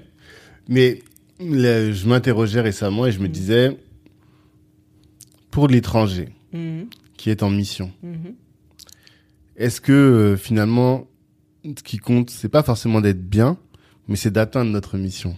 C'est bien, tu peux atteindre ta mission, mais, mais pour moi, si, si tu t'oublies, Hmm. tu, tu as juste cette quête de bon, ok, là on m'a envoyé là, je suis un robot, faut que j'atteigne ma mission. Voilà, je m'en fous, je mange pas, je dors pas. euh, c'est ma mission, je caricature un peu. Ouais, ouais, ouais, mais, clairement. mais, mais pour moi, c'est bien. À un moment Mm. donné, ouais, tu te mets, moi, quand j'étais sur LCD, je me mettais en mode euh, j'atteins ma mission. Exactement. En fait, je, je, je, je, me, je me- je me disais pas, euh, ouais, j'ai pas beaucoup dormi, tant pis, non, ce qui compte, c'est que je dorme bien. Non, je, je sais, je faisais des concessions. Mhm. Mais ce que je veux dire, c'est que je ne faisais jamais des choses euh, qui me feraient du mal, ou en tout cas, je pensais aussi à mon bien-être, en Mm. fait, tu vois. Mhm. Je me disais, je peux pas, pas aller voir les gens tout le temps, ou je suis pas toujours au téléphone. Ou... Après, en fait, tu te priorises beaucoup, c'est ça Ouais. que je veux dire. Je, je pense qu'il faut aller chercher la réussite, il faut aller chercher l'ambition, parce que ça fait aussi partie du fait qu'on se sente bien, qui fait Mhm. que la personne Aussi. s'épanouit aussi. Hmm. Mais ce que j'essaye vraiment d'expliquer, c'est que parfois les gens confondent être et avoir, Mhm. euh, ne, ne commence pas par la base des choses, ça veut dire être aligné avec toi-même, Ça- c'est se dire que j'ai des valeurs, j'ai des principes, comme on dit clairement, je peux me regarder devant le miroir, ça veut tout dire et rien dire, Hmm. mais, mais essayer d'être une, je peux pas dire une bonne personne parce qu'il y a des mauvais, mais, mais essayer d'être euh, une personne équilibrée. Hmm. Voilà, sois équilibré et ce que tu feras pour moi, ça va s'équilibrer autour Mhm. et, et c'est ça l'essentiel pour moi. Mais justement, c'est une, une interrogation. je dis Ouais, pas que c'est ce que je suis, mais vraiment, je t'interroge. Euh, je parlais récemment avec un expert comptable qui, Mhm. lui, a dans son réseau, je pense, euh, 150 euh, épiceries sri-lankaises, tu vois. Et euh, du coup, parce que nous, comme nous, les gens ils me connaissent, ils savent que moi je suis pour le développement des Noirs. On, était, on essaie toujours de se comparer aux Sri Lankais, aux Chinois, aux autres quoi, aux Asiatiques et tout. Et il me dit, mais tu vois, les Sri Lankais, ils travaillent 7 jours sur 7. Du, le, à 4 heures du matin, il m'envoie des mails. Enfin, à 4 heures du matin, il est déjà à Rungis. Mais à minuit, il est encore en train de bosser. Enfin, les gens sont dédiés au travail. Et ils s'oublient même. Mm. Mm. Au point peut-être même qu'il y en a qui vont mourir euh, jeunes, qui vont mm. développer des maladies et tout. C'est vrai que si tu le prends du point de vue du développement personnel, c'est la folie de faire ça, tu vois. Maintenant, si tu le prends du point de vue du développement communautaire, ben, c'est ce qu'il faut. Il faut qu'il y ait des sacrifiés finalement. Ah, ils peuvent se sacrifier. En tout cas, ce sera pas moi. Il faut faire le choix. Il y a des gens qui vont se sacrifier. Ben, je sais pas si je les remercierai. Je sais pas en fait. Après, quel est le le bénéfice pour la communauté Est-ce que c'est ce qui passe? Parce que ce mec a travaillé 7 jours sur 7, ça a eu un vrai bénéfice J'en sais rien. on n'a pas. les chiffres. Ouais, on j'ai pas, les chiffres, j'ai pas les, les, répercussions. Peut-être que finalement, il va mourir plus tôt, il va abandonner sa famille. Hmm. Qu'est-ce que ça va créer chez ses enfants, les enfants de ses enfants? Je sais pas en fait. Comme on n'a pas les stats? Et puis en fait, on n'est pas assez puissant pour savoir. Euh, ce que ce, ce, rythme de travail a occasionné dans la vie de ce monsieur et de son petit entourage, c'est-à-dire femme, enfant, je ne sais hmm. pas. Mais, mais s'il doit y avoir des gens qui se sacrifient euh, à travailler 7 jours sur 7 et d'autres euh, qui se sacrifient pour euh, faire le bien autour ou en tout cas chacun fera ce qui chacun lui convient. sa mission. chacun sa mission, chacun fera ce qui lui convient. Hmm. Mais en tout cas, moi très personnellement, si tu me disais je te donne 1 million, tu travailles 7 jours sur 7 ou je te donne 500 000 et tu travailles 3 jours sur 7, je te prends les 500 000 direct. ouais. Mais direct. Oui. mais c'est parce que oui, c'est des choix et ça se présente pas toujours aussi de manière aussi binaire, tu vois. Un million, ça, 500 000, tu dis bon, je suis encore bien, ça va, tu vois. Mais euh, si c'est 20 000, 20 000 ou alors 20 000. Ok, non, 20 000. Mais les 20 000, tu les prends. Je te jure, je prends 20 000 trois jours. Je te jure. Ok. je me trouve un mari riche aussi. voilà. Je rigole, je rigole, je rigole. non, mais parce que c'est tout, pas bon, toute la discussion, c'est celle-là, mais c'est, ça fait partie de mes réflexions du moment. C'est pour ça que je, je, te dis ça. Et euh, dans cette, dans notre, notre place ici en Occident, notre mission à nous qui sommes de la diaspora, qu'on a envoyé ici pour travailler et tout, je me dis toujours, mais voilà, qu'est-ce que nous on doit faire Et je suis d'accord avec toi, c'est vraiment en termes de mission. Ça dépend de comment tu as grandi. Tu vois, quand les Sri Lankais viennent ici, ils sont déterminés. Ils n'ont pas envie de dormir. Ou... Clairement. là, moi, je me dis non, j'ai envie de me reposer. Ça dépend de. Donc, t'as pas eu, j'ai pas eu faim, j'ai hmm. pas eu, tu vois. Et, hmm. et, des fois, c'est des choses qui font que qui, qui, qui, t'habite et tout le mhm. monde n'a pas le même, le même moteur. Mhm. Tu vois donc je pense qu'après eux, il est, pas, il est fatigué, mais il est content mhm. d'avoir eu cette semaine-là, il est fier de lui et tout. Ça. Alors que moi, je me dirais, oh non, vas-y, pourquoi je travaille comme ça? rien Je ne peux pas partir à la piscine. Et c'est pas des caprices et tout, mais c'est vraiment chacun a un moteur différent. Ouais. Je pense. Ok. Et euh, de ton expérience à LCI, qu'est-ce que tu tires comme enseignement justement de tout ça? Ce rythme infernal, qu'est-ce que ça t'a appris en termes de skills professionnels Ouais, que c'est bien en fait que lorsqu'on se dit qu'on peut le faire, on le fait, on se conditionne mhm. euh, et que c'est possible, que vraiment on peut dépasser, euh, on peut dépasser plein de choses, on peut se mhm. dépasser personnellement. Ouais, moi j'ai compris que j'étais capable, même si je le savais. En fait, on peut toujours se dire oui, j'ai confiance en moi, oui, je suis capable, mais en fait, c'est vraiment dans des situations extrêmes. Tu vois mhm. comment tu as réagi, comment tu t'es relevé de certaines situations. Tu dis ok, bon là, concrètement, je suis capable. Et moi, j'aime bien être concrète parce que je trouve que des fois, il y a trop de rêveries, même si je suis un peu bisounours, mais euh, j'ai ce côté-là aussi très concrète où je me dis ok, pourquoi je suis capable? Parce que j'ai fait ça clairement pendant un an. Euh, j'ai été épuisée, euh, il y a eu de la tension parce qu'en plus c'est une chaîne info, ça va très très vite. Mhm. Et des fois on m'annulait mes sujets à la dernière minute. Je ah ouais? très peu. Ouais, je et comment tu fais quand on annule? On ne bah, met pas de sujet ou bien on te donne un autre sujet? On propose, on aide, ah. à trouver autre chose. Mais voilà, des fois les sujets sont nazes, mais tu dois les mhm. porter. Mhm. Donc en fait tu te rends compte que tu enlèves tout l'ego et tu te dis ok euh, tu fais la part des choses entre ton travail et toi. Et ça ça m'a ça m'a beaucoup appris. Mhm. et ouais tu te dépasses et tu lâches prise aussi. Se dire que mhm. ok euh, c'est important mais j'aimais bien me rassurer en me disant ce que tu fais là c'est une grosse mission bravo et tout mais c'est pas l'essentiel de ma vie.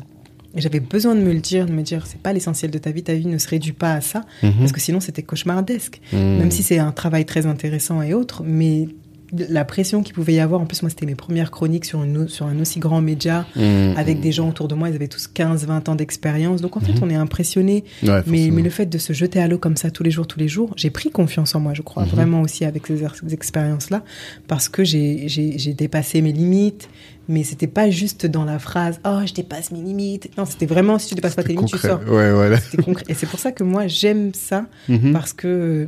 c'est- Ouais, c'est c'est- c'est- c'est- c'est la réalité. C'est Mhm. vraiment la réalité. Et après, en arrivant aujourd'hui sur TV5 aussi, tu te dépasses. Il n'y a pas de. c'est- C'est c'est- c'est vraiment concret. Et du coup, c'est ce qui fait que tu n'as pas peur Mhm. même dans la vie, du- euh, la vie quotidienne, tu oses dire les choses directement. Tu oses faire les choses directement. Ça développe beaucoup aussi ce côté euh, challenge parce que t'as- on t'a l'habitude, on te dit hey, jette-toi dans l'eau. euh, L'eau, elle est à 4 degrés, vas-y, jette-toi dans l'eau. Je dis ok, Mhm. je vais le faire. je vais pas me poser de questions parce qu'en fait, tu as développé cet esprit de je me jette à l'eau. Ouais. Et puis, je vais survivre. J'ai vu que j'avais survécu. C'est ça surtout. En fait, le fait de sortir de ta zone de confort, moi j'ai toujours qui sort s'en sort. Mhm. Et ça, je le dis à différentes euh, à différents égards.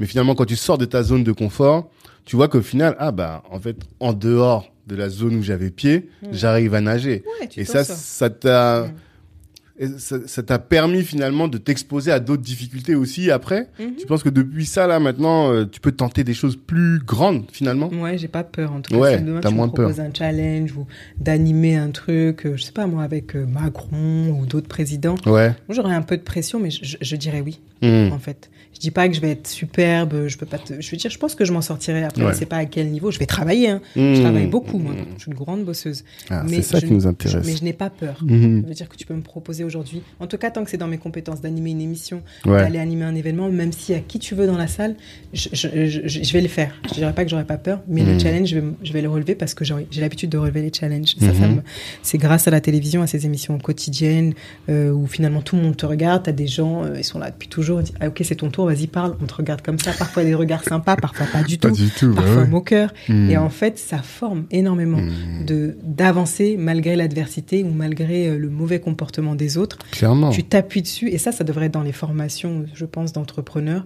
ou euh, ou même quand on simule cet exercice. Si là je te parle et que tu fais des grimaces, ça va me déstabiliser, même si je Mhm. sais que c'est un exercice. Mhm. Si, si, si, je parle et que tu, tu regardais un peu ailleurs, même en simulant euh, l'exercice, tu veux, on le fera, Ouais.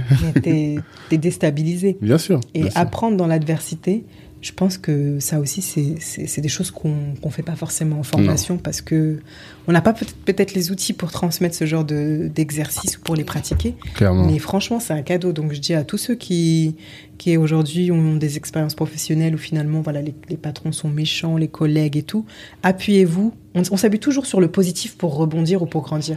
Mais appuyez-vous sur cette adversité et voyez ce que vous pouvez développer euh, pour euh, franchir quand même ces étapes. Et en fait, on se rend compte après qu'on développe des compétences encore plus fortes que qu'on qu'on ne, développerait lorsque les gens sont bienveillants. C'est ça. Je suis d'accord. Je disais même à ma coach récemment, je lui ai dit, j'ai même l'impression que euh, on devrait embrasser la difficulté. Parce que finalement, il y a que là qu'on grandit, quoi. C'est vrai, hein, c'est ouf. hein. Et moi, j'aimais pas ces phrases. Oh, ce qui ne tue pas te rend plus fort. C'est facile, laisse-moi tranquille. Et j'aime pas ces discours déjà faits. Ouais. Mais quand tu les vis, en fait, elle, a- elle a, elle a pris tout son sens pour moi. Et pourtant, j'aimais Mhm. pas. hein. parce Mhm. qu'en fait, on, parfois, on te les balance dans des vieux trucs. euh, oh, je suis tombée. Ah, ce qui ne tue pas te rend plus fort. Ouais, ces ouais, je suis en phrases-là. train de souffrir là. c'est pas le moment de me dire ça. Voilà, C'est c'est vrai. c'est- quand tu, dans certaines situations, elles ont toutes leurs valeurs.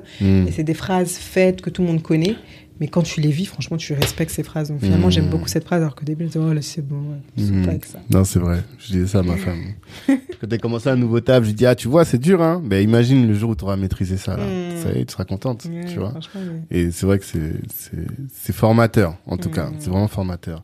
Et euh, je te l'avais dit un peu en off avant, euh, on est dans cette euh, génération où bah, du fait de la, la du fait qu'il y a plus de barrière d'accès aux médias, enfin Mm. pour construire son propre média, Ouais.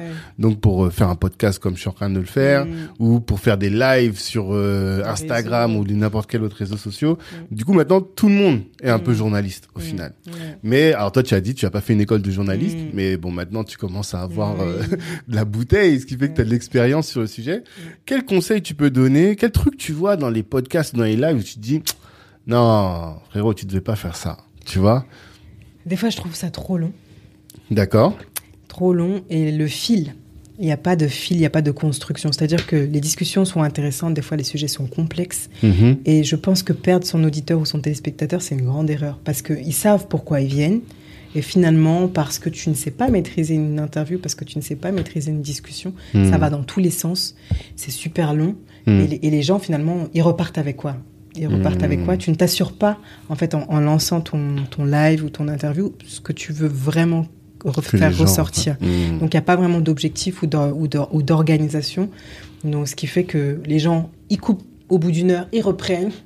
Et on écoute et on écoute. Donc je pense qu'après les gens ils restent aussi peut-être parce que euh, il y a des personnalités qui lancent ces lives là. Mais moi j'ai écouté des, des, des lives de- de- de- d'influenceurs ou quoi. Je me suis dit, mais c'est pas possible en fait. Et c'est ce qui fait que les gens après ne, sont- ne, ne, ne sont pas forcément élevés en sortant de ça. C'est vraiment Ouais. dans des discussions, des commérages, des trucs. Je caricature un peu. Je ne donne pas de nom, mais Mhm. de façon générale, quand j'ai vu que ça c'était très long et, et déstructuré, je me dis euh, finalement il y a, y a pas il y a pas vraiment de d'objectif derrière ça, même s'il y avait un sujet qui était posé. Mhm. Je, je crois qu'il faut vraiment thématiser si on veut accrocher. En tout cas, là en télévision, on dit on veut accrocher le téléspectateur. Donc déjà même dans un lancement, quand on lance un programme ou quand on conclut, euh, savoir à qui on parle, euh, pourquoi est-ce qu'on fait ça et pas juste pour occuper un, un- un espace, un temps, euh, et puis et les lives avec quatre fenêtres, ça c'est n'importe quoi. Arrêtez de c'est n'importe quoi. On est Pourquoi fatigué. En tout cas, bon, peut-être c'est moi, ça me fatigue parce que je, je viens du milieu, mais je trouve qu'il y en a trop. Il y en a trop, ça, ça parle les uns sur les autres. et tout. En tout cas, les gens il ne faut vraiment pas. que les gens accompagnent et qu'ils fassent le truc. Et je sais, je suis pas sûre que ce soit nécessaire. Garde le format à deux, ce serait même plus dynamique. Mhm. Tu finis avec un, tu finis avec l'autre. Et puis si tu veux que le prochain réagisse sur ce que l'autre a dit avant, note-le. Ouais. Tu vois, toi, je vois que tu as des notes. Ouais. Ah, il a une feuille, il a un stylo à quatre couleurs et le stylo, il est branché sur le noir. oui, Voilà. exactement. Tu notes. Je, Je pense note. que quand ils font ces lives-là avec quatre personnes, comme trois personnes, du coup, qu'est-ce que lui il dit Tu dis? Donc en Mhm. fait, si lui il est hors sujet, parce Mm. qu'il est pas spécialiste de son truc, c'est pas forcément spécialiste ou pas spécialiste de l'interview ou quoi, il va divaguer, l'autre va rebondir sur ça, et en fait, on n'est pas dans, le, Mhm. dans la discussion. En fait, que tu- le, le, la repro- le reproche principal, c'est qu'il y a un manque de structure. Ouais. Et euh, la structure, comment est-ce qu'on la crée? C'est avec une idée précise de Mm. du sujet qu'on veut, Mm. de l'idée de l'idée de se dire, on veut que l'auditeur parte avec cette chose-là, Ouais. et tous nos développements, ils doivent être périphériques à ce truc-là. Et dès lors qu'on commence à divaguer, ben en fait, on perd le en qualité Mm. par rapport à la proposition de valeur qu'on a euh, Ouais, vis-à-vis de notre. Je pense vraiment, ouais. Ça, c'est moi en tout cas, c'est ce qui me marque beaucoup, Mhm. euh, que ouais, qu'on arrive finalement à parler de plein de choses intéressantes, mais que peut-être si on voulait être dans, dans quelque chose de plus professionnel, Mhm. euh, on devrait structurer comme ça davantage. D'accord. Ok, intéressant. Autre chose À quoi j'ai pensé d'autre Euh, Non, sur les lives, euh, ça. ou les podcasts Hmm, J'écoute pas trop de podcasts, donc je peux pas dire. D'accord. Mais ce que je pense, le, le podcast, comme on voit pas les personnes, Mhm. là aussi, faut, faut, faut bien faire attention euh, à garder le fil. Mhm. C'est-à-dire que quand une question elle est posée, est-ce qu'on est sûr que les gens ont, ont compris euh, finalement le lien qu'on fait avec autre chose, à, à revenir sur les thématiques comme tu le fais là, à dire ok on reprend pour pas que aussi euh, pour pas qu'on perde l'auditeur. Je pense que c'est c'est ces stratégies-là que, que les gens n'ont pas forcément. Et en télévision et dans, dans tout ce qui est animation, média, on, on rappelle vachement les faits. On fait beaucoup de schémas euh, pour que les gens ne, ne perdent pas le fil entre guillemets D'accord. De schéma, qu'est-ce que tu appelles de de schéma schémas, d'illustrations. euh, En tout cas, Ok. moi, par exemple, si je sais que je vais donner des chiffres, Mhm. à l'antenne, je vais commander une illustration où il y aura le chiffre. Je le dis parce que les chiffres, euh, j'ai 500 000 ou 1 milliard, c'est bien de l'avoir, c'est beaucoup plus simple à retenir pour le cerveau parce Mhm. qu'il m'écoute, il m'entend le dire, mais il va regarder l'image. Ok. Donc le chiffre, il le retiendra mieux. Mhm. Donc voilà, c'est des, petites astuces comme ça, ouais, où je trouve que, ouais, si je dois vraiment parler des lives Instagram, c'est ça. Mhm. Et après, de façon générale, moi, je, je pense que le journalisme, c'est un métier noble, même si on, on, on- on me dit beaucoup aujourd'hui que, que les médias euh, euh, racontent tout et n'importe quoi, etc. Peut-être que les, que les journalistes ne font pas bien leur métier aujourd'hui. Mhm. À la base, c'est vraiment donner l'information sans, sans, en toute neutralité, sans, sans chercher à influencer qui que ce soit, sans Mhm. que ce soit politique. Et je crois que peut-être que ça se perd beaucoup Mhm. et que qu'aujourd'hui les gens qui lancent des médias ou qui sont coachs ou qui sont ceci cela, ils ont des titres euh, qui pour moi euh, ne sont pas ne sont pas exactes. C'est pas parce que tu, tu accompagnes des gens en formation que tu es coach. Est-ce que est-ce que tu es vraiment tu as vraiment les compétences de Moi, je suis très rigoureuse avec ça. C'est pour ça que quand même quand je faisais formation, je pouvais pas dire que j'étais coach, je disais que je faisais de la formation. Aujourd'hui, je peux dire que je suis journaliste parce que j'ai vraiment expérimenté, j'ai la carte presse et tout et que j'ai vraiment travaillé. Mais je pense qu'on est dans un monde où comme c'est tellement facile, tout le monde veut tout le monde se dit être chef, chef parce que tu es un peu traiteur, tu es devenu chef, coach, euh, coach, CEO, CEO d'une boîte alors que tu as zéro CA. Ouais, Et puis après, en fait, on piège, on se piège tous les uns les autres et on, on se fait pas grandir comme ça. Mhm. Alors que je crois que l'humilité, finalement, de, des gens qui, qui vont faire les choses, si tu l'es, tu l'es. Mhm. Mais cette humilité-là, euh, cette observation, je crois que les gens ne prennent plus trop le temps d'écouter, d'observer. Et on est tous dans, dans, le fait de montrer qui on est, de ce qu'on fait. Et mmh. c'est pour ça que moi, en, en, voyant tout ça, même si je sais que ce que je fais aujourd'hui, c'est très bien, mais c'est comme si que je suis tellement fatiguée de, les, de tous les voir. Mmh. Euh, euh, s'exciter sur les réseaux, montrer leur image, leurs belles photos. Je suis fatiguée en fait. J'ai mhm. même pas envie de moi de suivre ça, même si on te dit t'es dans un média, tu fais de la télévision, c'est waouh. C'est difficile. Il faut que tu sois sur les réseaux. C'est ça. Je, je, me reconnais pas en fait. Hmm. Je me reconnais pas. Donc j'ai un peu de, du mal à poster sur Instagram, etc. Même si je sais et je reconnais que ce que je fais c'est c'est exceptionnel parce que mhm. c'est pas toujours facile de, de, de prendre la parole en public à l'antenne, la caméra, tous les aléas qu'il faut gérer, hmm. garder le sourire et tout. Je me rends compte que c'est pas anodin. Mais après, je, je, pense que les choses ont une juste valeur mhm. et que, et que c'est important. Ok, bon, c'est bien ce que je fais, comme d'autres le font, mais qu'il faut pas être dans ce truc où euh, tu revendiques à chaque fois. Mhm. Je suis partie en vacances, on voit tes cacahuètes. On n'a pas envie de voir tes cacahuètes en vacances ou tes pieds. Ou... Je trouve que c'est que c'est l'époque. Ça manque, ça manque de, de, de discrétion, d'humilité. On peut travailler sans que les gens le sachent. En fait, c'est difficile faut trouver un équilibre. en fait, mais je pense que euh, tu vois, j'essaie de, d'identifier un peu les, les, les, fils rouges dans ta dans ta pensée, tu vois. Euh, tu parles beaucoup de valeurs, et, euh, mais tu as surtout parlé tout à l'heure, et c'est ce qui ressort, je pense, de cette réflexion-là, mm. de la subtilité, mm. tu vois, mm. de pas être, t'as pas besoin encore une fois de montrer tout, mais de de faire, et c'est quand tu fais que on sait et on mm. sait parce que tu fais et non pas forcément parce que tu as été ostentatoire, tu vois. Parce que tu es belle ou parce que tu es beau. On est mm. tous beaux aujourd'hui. Mm-hmm. Mais voilà, les filtres, ces époques-là où en fait on ne voit pas vraiment qui tu es ou euh, à quoi vraiment tu ressembles. Mm. Peut-être c'est plus facile de le dire quand on est mignonne, c'est vrai. Mm-hmm. Mais, mais je pense que ouais, c'est beaucoup. Ouais, il y a beaucoup d'apparence, d'apparat, etc. Donc je, je dis pas, je peux pas dire que je vis pas avec mon temps.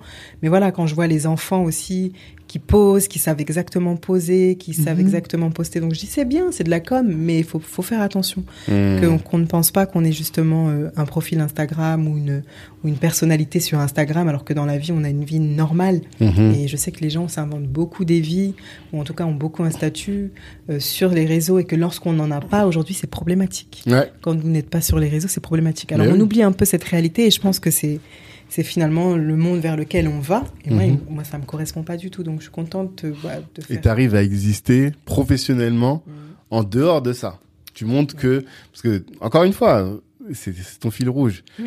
tu ne, tu n'acceptes pas tout ce qu'on te propose, même le monde tel qu'on te propose. Tu dis, moi, je vais exister sans me conformer finalement mm. à ces choses-là qui sont contre mes propres valeurs. Mm. Finalement, c'est ça que tu essaies de faire, mm. et c'est comme ça que j'ai l'impression que tu essaies de. Franchement, c'est comme ça que j'ai avancé. Et je remercie Dieu parce que je, je vois. Hein, franchement, j'ai jamais cherché à faire carrière, mais je sais, j'ai toujours su. Mm. J'ai toujours su de façon que j'étais pas supérieure mais différente. Mm-hmm. J'ai toujours su et après euh, les, les, choses elles se sont ouvertes à moi donc après c'est pas encore euh, je, je, me suis battue j'ai recherché aussi les choses mais j'ai toujours ressenti que c'est en étant vraiment comme je suis en montrant vraiment bah, ma joie de vivre euh, celle que je suis j'ai mm-hmm. pas peur de dire les choses directement mais même en blaguant ou tu m'as vu blaguer avec ton ami tout à l'heure oui voilà en étant elle a repris sèchement sèchement et Votre ami Tom Pine, je... je l'ai vanné, c'est tout. Il m'a vanné, je l'ai vanné. Mais c'est bien, bah oui, mais c'est ça.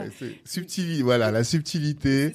Mais les choses aiment. sont dites quand même. C'est ce que les gens aiment, et je me suis rendu compte que c'est ce que les gens aimaient en tout cas en moi, et que plus je marquais le trait, plus j'étais telle que je suis. Et si j'ai envie de sortir, ma mère était choquée quand je sortais en pagne parfois, où j'allais loin, pas, mais un vieux pagne en fait, Mm. pas pas la belle robe, mais des fois un vieux pagne. Je dis mais moi je m'en fous. Ouais. Et ce côté de je m'en fous total, les gens ils aiment ça. Mm, mm, Et peut-être que des fois, on se prend plus la tête à, à montrer une belle image, une belle apparence. Mais si tu te prenais la tête à, à être simple comme tu es, Mhm. vraiment, euh, les gens, en fait, c'est tellement rare qu'ils se disent Ah ouais, mais elle, elle a pas, ah ouais, elle est, elle est, elle est pas complexée, elle a pas honte, euh, Mhm. elle sort comme ça. Et je sais que mon voisinage, a beaucoup été ça. Mhm. Ils se disent Ah ouais, euh, toi, t'es- t'as confiance en toi. Je me souviens. Voilà, c'est ça. Mon Mais- ça. De la petite fille avec la veste Adidas trop large à celle qui sort en paille parce que maintenant, je suis ce que je suis. Il y a quoi? Ouais, je sais pas, il y a eu quoi. C'est marrant quand même. Ouais, c'est marrant. Le, si on reprend le podcast là, quand même.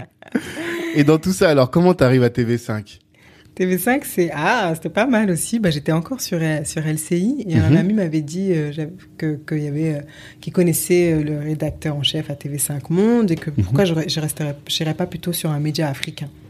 Ah ouais? Ouais, D'accord. Mais m'a- pourquoi? Parce qu'il pensait que tes convictions t'amenaient plus là-bas ou? Non, parce qu'en fait, il est euh, Black Empowerment. Ah ouais? Et il D'accord. s'est dit non, mais on a besoin de, de nos talents chez nous qui servent notre cause. Donc tu D'accord. devrais euh, contacter TV5.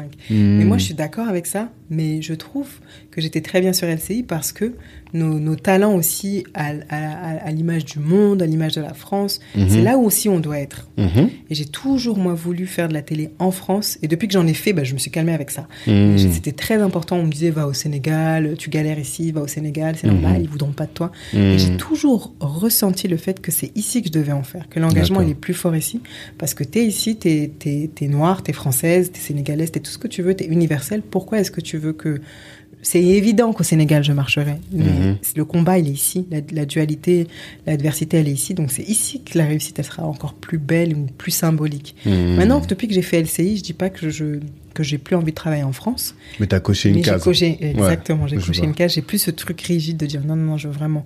Et Mhm. TV5, c'est à l'image du monde finalement, et c'est Mhm. très beau. Donc j'étais en caisse, j'étais sur LCI lorsqu'on m'a parlé de TV5 Monde, mais j'avais envie de voir ce que j'avais euh, pour moi, quelle valeur j'avais sur le marché. Donc je suis Mhm. partie à, j'ai contacté TV5 Monde alors que c'était fin d'année sur LCI Mhm. et, et ils m'ont reçu. Et donc le rédacteur en chef m'a reçu, il m'a expliqué ce qu'il ce qu'il faisait, que peut-être éventuellement à la rentrée, il y aurait besoin d'une chronique comme ça de temps en temps en pige, rien de pas de Mhm. projet.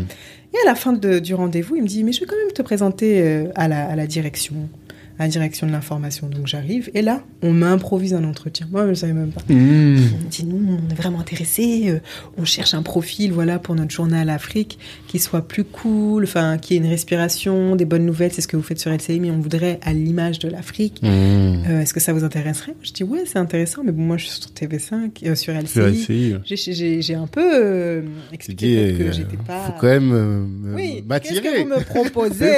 Il y a de l'argent ou pas? Ça ne suffit pas de me dire. J'ai dit, moi, j'aime l'Afrique, hein, Mm. mais, mais je ne suis pas cantonnée. C'est pas parce que je suis africaine que je dois travailler pour l'Afrique. Hmm. Et c'est pas vrai tout ça. Pour moi, c'est pas vrai tout ça. Mhm. On- on doit être fier de ce qu'on est, point. Mais pas plus que, que ça. Mhm. Et donc, j'ai pas, j'ai pas, je sais pas, j'ai pas marché dans son truc de t'es, t'es- t'es africaine, donc viens avec nous en Afrique. Mm. Dis, Ouais, mais moi, t'es LCI, c'est, Mhm. c'est- je connais tout le monde, c'est mon équipe, donc bref. Après, elle m'a quand même euh, convaincue en me disant, bon, réfléchis et on verra. Hmm. Et il se trouve qu'après LCI, euh, il me proposait plutôt de passer en week-end. Et moi, j'avais pas envie de faire le week-end. Et, et c'était encore matinal, alors que le journal, c'était le soir. Ouais, Il y a un moment quand même, se lever à 3 heures du mat. J'ai- Donc, C'est euh, non, et puis Mm. la proposition de TV5 d'avoir ma propre rubrique à Mm. mon nom, et je suis rédactrice de cette rubrique, donc c'est Mm. vraiment c'est moi qui choisis, jamais on me dit non. Ah, Ça c'est change. pas pareil. Ouais. Ouais, je choisis mes Mm, sujets, mm, je, je- on me fait confiance, la confiance qu'on me donne là, la Mhm. valorisation qu'on me donne là, je l'avais pas sur LCI, donc professionnellement c'était beaucoup plus intéressant d'arriver sur TV5, donc j'ai choisi aussi pour ça. Mhm. Et j'avais comme coché la case télé française, même si je pense que j'y retournerai à un moment donné. Hmm. Quelque chose me dit que j'y retournerai à un moment donné. Ah, là, tu peux pas nous dire quelque chose. tu vois Non, il y a rien. Là, t'es en train de, de nous préparer. Non, je vous Non prépare parce que c'est des choses que je ressens. Comme on a beaucoup parlé de ressenti, je Ouais. te confie que je pense qu'à un moment donné, j'y retournerai. C'est mon téléphone qui vibre depuis tout à l'heure, laisse-le. Comme on fait un événement ce soir, là, tout le monde est en train de se demander, Tanguy, Tanguy, comment ça se passe ce soir? Non, t'inquiète pas. Il est loin là-bas. euh, ouais, je pense, je pense que c'est pas fermé, mais j'ai plus en tout cas ce, ce côté. euh, il faut absolument que. Je me rends compte que je m'épanouis beaucoup aussi avec euh, l'Afrique parce que Mhm. c'est très diversifié. Il y a plein de choses à dire, à faire, alors que là c'était France, tout juste la France, Hmm. et qu'il y a des perspectives de voyage, de déplacement. Ah et, ouais. et on n'a que ça, et c'est tout ce dont j'ai envie de valoriser les gens. Et en plus, on a beaucoup de talent, Mhm. on a, il y a beaucoup d'espoir. Surtout sur tes chroniques, hein, si, alors tu peux présenter ta chronique, du coup? Ouais, ma chronique, elle s'appelle Africadi et c'est vraiment euh, mettre en lumière les projets en Afrique, les initiatives positives, les bonnes nouvelles, la solidarité, Hmm. euh, l'innovation, les femmes qui entreprennent, les hommes, euh, les mouvements citoyens, l'éducation, tout ce qui est positif. Hmm. Sans limite, donc il n'y a pas un domaine de prédilection, l'environnement, le développement durable, tout ce que les gens font pour faire bouger les choses, et la diaspora aussi qui est très active, Mhm. autant en France, un peu partout dans le monde, et qui, et qui parfois m'envoie des projets. La dernière fois, j'ai interviewé un, un Canadien d'origine congolaise qui avait fait le déplacement, qui était de passage à Paris, qui a développé une application sécurité routière. Donc en Mhm. fait, l'idée d'être universelle Mhm. grâce à cette chronique aussi me plaît beaucoup, et de me Mhm. dire que je suis positive. Et je trouve que ça manque beaucoup dans ce monde. Parce que dans le journalisme, j'avais lu un bouquin où il disait un train qui arrive à l'heure, ce n'est pas une information. Et donc, qui fait que, voilà, dans les journaux, quand t'écoutes, moi, je, je regarde plus les, les infos à cause de ça. Donc, il y a que du négatif. Toi, tu viens finalement contrebalancer le truc, quoi. Et tu sais, c'est marrant ce que tu dis, c'est exactement cette expression qu'on m'avait qu'on Mm. m'avait sortie à la TV5 en disant on a marre des trains qui n'arrivent jamais à l'heure. Voilà, c'est ça. Et c'est exactement la Mm. phrase qu'elle a sortie. Mm. On a besoin finalement de positif, euh, de, de couleur. Ne Mm. serait-ce que quand tu parles d'un artiste, il fait des peintures et tu vois dans, sur cet écran de la couleur, alors que d'habitude c'est toujours des images. Il y a eu des morts, il y a eu ceci, il y a des Mm. conflits. Et on est fatigué, il y a des maladies. Bon, c'est vrai, ça fait partie de la réalité. Mais Mhm. la joie aussi fait partie de la réalité. C'est ça, Mais aussi. on ne veut pas en parler parce que on a, on a alimenté aussi le- les, sociétés, les, les médias à, à dire ce qui est négatif. Et moi, j'ai envie de développer demain un programme où on est sur du positif et que ça intéresse. Les gens, on, croit que ça n'intéresse pas, mais ça intéresse. Mhm. Ça intéresse, tout dépend de comment c'est emmené. C'est peut-être un peu dans le show, dans le spectacle, dans le rire, dans le sourire, mais je suis pas d'accord euh, sur le fait que ça n'importe pas. C'est juste qu'on a alimenté ça comme ça et que finalement les problèmes, quand les gens se battent dans la rue, il y a beaucoup de gens qui se retournent. Mm. On est happé par ça parce que c'est du spectacle. Mais si on inversait le spectacle autrement, bah, je suis sûre qu'il y a de quoi faire. Tu vois, ça me laisse presque rêveur, là. J'étais en train de, j'étais- mais c'est Tu vas vrai. venir dans le monde des bisounours, tu vas voir. Non, mais moi, je suis un bisounours, de toute manière. Oui, non, complètement. Le but, c'est pas de parler de moi, mais euh, oui, non, mais clairement, clairement. Parce que euh, je pense que, tu vois, quand t'as dit, euh, on est happé, ou plutôt intéressé par les mauvaises choses, Mm. et puis t'as dit, euh, les gens disent que bah, c'est la vie, c'est mauvaise choses, mais je trouve que ce que t'as ajouté, c'est bien. C'est dire, les bonnes choses aussi, c'est la vie, tu vois. Et euh, entendre, euh, bah, tu vois, les, les sujets, bon, je pense au JP, à Jean-Pierre Pernaut, qui Mm. vient de décéder, Mm, paix à son âme. Mais tu vois, quand dans son journal, Ouais. quand j'étais petit, tu pouvais entendre une bonne Mm. histoire qui s'est passée Mm. dans un village. T'es content aussi, Bah tu vois. ouais. Ça fait aussi plaisir d'entendre ce genre de choses. Donc. Pourquoi pas? Et je suis en train de me dire, mais en fait, il faudrait faire le contre-journal. Mais le contre-journal Mm. que avec des informations Ouais. positives. Parce qu'ils investissent pas sur le positif. Tu penses que ça, en s'ils mettaient leur dispositif de BFM ou d'autres médias avec leur caméra sur un événement positif et qu'ils couvraient ça, mais en le valorisant comme ça, je te jure que les gens y verraient autrement. C'est qu'on n'a pas les mêmes budgets pour mettre en avant, mettre en lumière ce qui est positif. Juste Mais la question, c'est est-ce que, selon toi, les, euh, le public serait aussi réceptif Parce que je pense que les gens sont pas. Enfin, c'est pas une volonté euh, politique. C'est plutôt de se dire le public aime ça. C'est ce qui crée de la tension chez le public, qui fait qu'on est là. On, on- je me souviens, Strauss-Kahn, je crois que c'est la dernière fois que j'ai regardé BFM pendant longtemps. Strauss-Kahn et son histoire, on est tous là, on veut tous savoir est-ce qu'il va aller en prison, qu'est-ce qu'il a fait comme bêtise, nanana. Bah, si on était dans un sens inverse et qu'on était là en train de suivre peut-être la réussite de Strauss-Kahn, est-ce Mm. qu'il y aurait autant de monde mobilisé Je sais pas, c'est des questions qui se posent, mais moi je pense beaucoup à l'éducation. Quand on a nos enfants et qu'on dit qu'il faut faire attention à ce qu'on leur montre, hmm. tu sais, dans le mindset, on, parle beaucoup de ça Tout en ce moment avec les enfants, de leur dire des, choses, de, les, de, les, motiver, de les mentorer dès l'enfance, de ne pas les laisser regarder n'importe quoi dans les écrans. Donc je crois qu'on a en fait, la société nous a éduqués comme ça, euh, à, à, être dans, dans ce négatif, ou en tout cas aller chercher à écouter cette information, à tout ce qui se passe de négatif. Je pense qu'on est qu'on a été euh, construit comme ça, qu'il faut hmm. Déconstruire et que je dis pas que demain on lance un journal de bonnes nouvelles, ça va marcher. Peut-être pas parce que il faut déconstruire et que les gens ne sont pas prêts à ça et qu'on est aussi, euh, ouais, en tout cas par rapport à l'information, on en attend du négatif. On en hmm. attend du sensationnel, on en attend des chiffres, on en attend euh, euh, ouais, des, des, des, problèmes qui, vont, qui se règlent parfois, mais des problèmes, des états, des trucs. Et c'est ça qu'on attend de l'information. Donc peut-être mmh. qu'il y a vraiment une vraie déconstruction à faire et peut-être qu'elle se fera jamais. Mmh.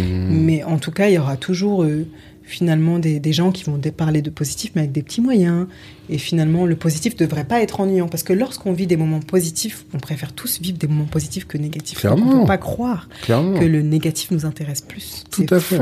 et c'est juste qu'il faut le faire vivre. On nous fait vivre les négatifs. Quand vous regardez ces médias-là, ils vont mettre une musique angoissante. Ils vont vous faire vivre mmh. l'émotion négative. Et après, c'est de la peur. C'est de l'émotion, en fait. Mmh. Mais si on nous faisait vivre de l'émotion positive, c'est aussi une émotion. Mmh. Mais ça n'a pas les mêmes répercussions euh, derrière. Complètement. Et je pense même que ça peut être positif sur notre physiologie presque, tu vois. Mm. Mais bon, ça, c'est un, un pari, je pense. C'est un, pari. Je, je, pense que pour l'instant, ils n'ont pas fait le choix de, de, le faire. Mais en tout cas, ne serait-ce qu'à petite dose, déjà, c'est une, une bonne chose. Mm. Est-ce qu'il y a, il y a un sujet particulièrement dans tes chroniques? Tu t'es dit, ah, ça vraiment, c'est une belle histoire que tu aurais envie de nous partager, par ah, exemple. Ouais, j'ai beaucoup aimé euh, un jeune Togolais mhm. que j'avais, euh, que, qu'on m'avait recommandé, qui a construit une voiture euh, de ses propres mains. Mhm. On en voit souvent comme ça des génies euh, qui construisent des voitures. mais nous, on a été le rencontrer. Voilà, on a mhm. été le rencontrer. Et je sais qu'il me racontait un peu son histoire déjà au téléphone. Il s'est confié à moi. Et puis après, à un moment donné, il a laissé un vocal en me disant bon voilà, je me lance, j'ai, j'ai fait ça, j'ai fait ça. Et j'ai pas répondu sur le moment. Et après, il pensait que ça ne m'intéressait plus. Il m'a relancé, il m'a dit vous savez, moi je suis orphelin, je me suis battu, j'ai fait tout, fait tout. Et j'ai été touchée parce que juste, je n'ai pas répondu sur le moment parce que j'étais occupée à autre chose, mais mm. on fait souvent ça, on dit on répondra plus tard, mais mm. c'était tellement important pour lui et c'était finalement toute sa vie et autres. Et quand il m'a dit ça, je, l'ai rassuré. Et il a mm. effacé. J'ai écouté, mais il a effacé en disant j'aurais pas dû lui dire ça. j'ai écouté, je lui ai répondu, je lui ai dit moi, je suis très touchée par ce que vous avez dit et c'est vrai, c'est ça qu'on a envie de mettre en lumière des gens. C'est extraordinaire de construire une voiture, mais encore plus extraordinaire quand on connaît l'histoire des gens. Et je l'ai trouvé touchant parce que après, quand, on, quand j'ai vu les images, c'est comme si j'avais un lien avec lui, parce que mmh. j'avais envoyé une de nos correspondantes euh, euh, là-bas directement au Togo. Mmh. Comme on a des correspondants un peu partout dans le mmh. monde, quand j'ai une, des chroniques, j'envoie un correspondant sur place où je lui dis d'aller faire le sujet et de faire le lien. Donc j'ai envoyé la correspondante et j'avais l'impression qu'on avait un lien. Lorsque je l'ai vu, ça m'a fait plaisir. Je peux pas dire que c'est ma famille, mais j'ai trouvé mignon en fait. Il, a, 21 mhm. ans, et puis il expliquait, il disait qu'il avait appris la soudure comme ça tout seul. Et en fait, on voyait l'intelligence dans son regard, mhm. la débrouillardise, toute une vie mhm. euh, dans, dans, le regard de ce jeune homme, et par rapport aussi à ce que je savais. Donc, c'était des histoires super touchantes. Euh, et puis derrière, après, il a été contacté par euh, un membre du gouvernement. Donc, en fait, ah. après, on voit les répercussions pour un membre du gouvernement dans la formation professionnelle qui veut l'accompagner. Ah, parce que c'est vu par près de 360 millions de foyers ouais, en estimation. 360 millions à travers le monde francophone, du coup. Hein. Ouais, francophone. et beaucoup d'Afrique. Beaucoup sur le continent ou beaucoup ici Beaucoup euh, sur le continent, c'est la RDC où on est le plus suivi. Ah ouais? Ouais. D'accord. On voit ça grâce aux réseaux sociaux parce qu'il n'y a pas la médiamétrie. Ouais, bien sûr. Mm. Mais on voit qu'en RDC, c'est beaucoup suivi. Moi, j'ai mm. beaucoup de messages du Canada, des téléspectateurs mm. du Canada, du Mali aussi, du Sénégal, d'un peu mm-hmm. partout on m'écrit. D'accord. Mais la potentialité, elle est forte, c'est vrai. Ah, c'est énorme. Donc, c'est tous les jours À quelle heure? Donc c'est tous les soirs euh, dans le journal Afrique, en fin de journal, 20h30 GMT. Ok, d'accord. Euh, mais, euh, Et elle est rediff parce que je sais que sur mm. sur Afrique TV5 Monde, ils font des rediffs parfois des médias. Ouais, ils ont des rediffs, mais c'est surtout maintenant, c'est très très c'est très suivi sur euh, Facebook puisqu'on lance un live. C'est la question que j'allais te poser, ouais. Ok, d'accord. On lance le live Facebook tous les soirs, donc les gens ils consomment la télé comme ça aussi beaucoup. Oui, maintenant c'est ça. Et en replay sur nos sur nos plateformes, sur mmh. YouTube, sur euh, sur euh, sur Twitter aussi on poste et sur sur nos pages Facebook. Ok, mmh. ok. Très bien. Euh, organisation. C'est le dernier truc que j'avais mis et qu'il fallait. Tu as dit que tu étais une grande bosseuse et je me suis dit comment tu fais pour t'organiser dans toute ce- cette charge de travail? Est-ce que tu as des, des choses à nous partager comme savoir? Bah moi, j'aime bien travailler euh, en me disant que j'ai une récompense après. Ok. ça veut dire que c'est un peu comme les enfants quand on dit tu fais ça, après t'auras ça. Hmm. C'est que j'installe du bien-être aussi au travail, dans le sens où euh, je me dis, bon, là, aujourd'hui, je sais que je vais devoir faire ça. Je prends toujours un post-it Mhm. et j'écris, euh, là, il est quelle heure? Il est 17h. À 19h, il faut que j'ai fini de faire ça. De 19 à 20h, j'ai fait ça. De 20h. Ah oui, t'es vraiment structuré. tous les jours. Ok. Et je me suis rendu compte que quand j'écrivais le programme, bah, je le respectais. Mais je, suis d'a- je comprends. Mais même des fois, le fait de se dire, en fait, d'avoir la présence d'esprit au moment où tu commences ta journée, de dire attends, faut que je commence à noter tout ce que je vais faire aujourd'hui. Mm. Des fois, tu oublies parce que tu es happé finalement. Comment tu fais Mm. pour euh, C'est un réflexe que t'as?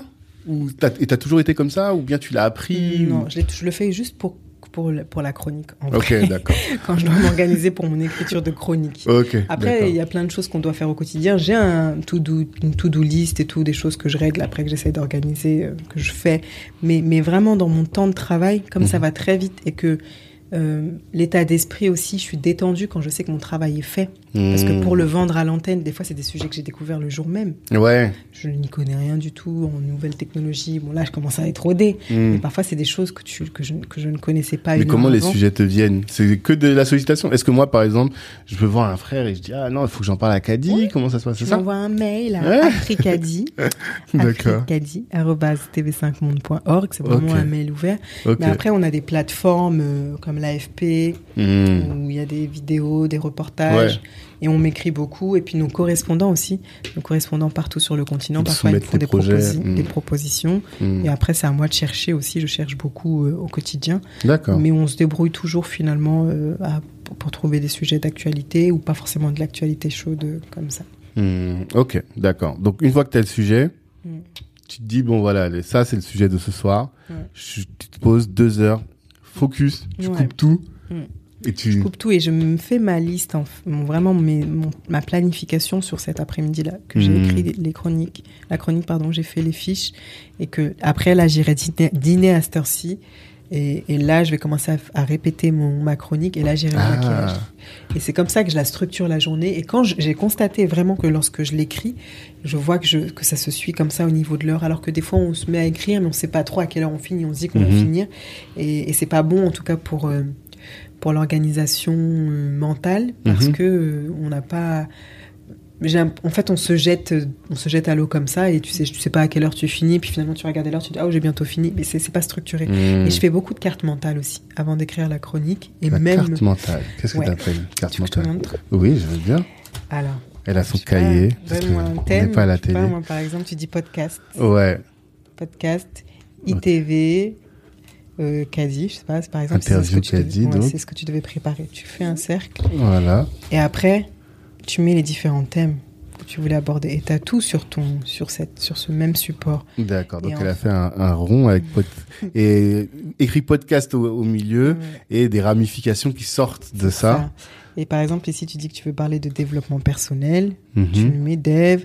Ici, tu veux parler d'organisation. Et puis, tu peux mettre des numéros en 1, ce sera ça. En 2, ce sera ça. En 3. Hmm. Et en fait, tu as tous les éléments. Puis après, tu peux faire des tirets.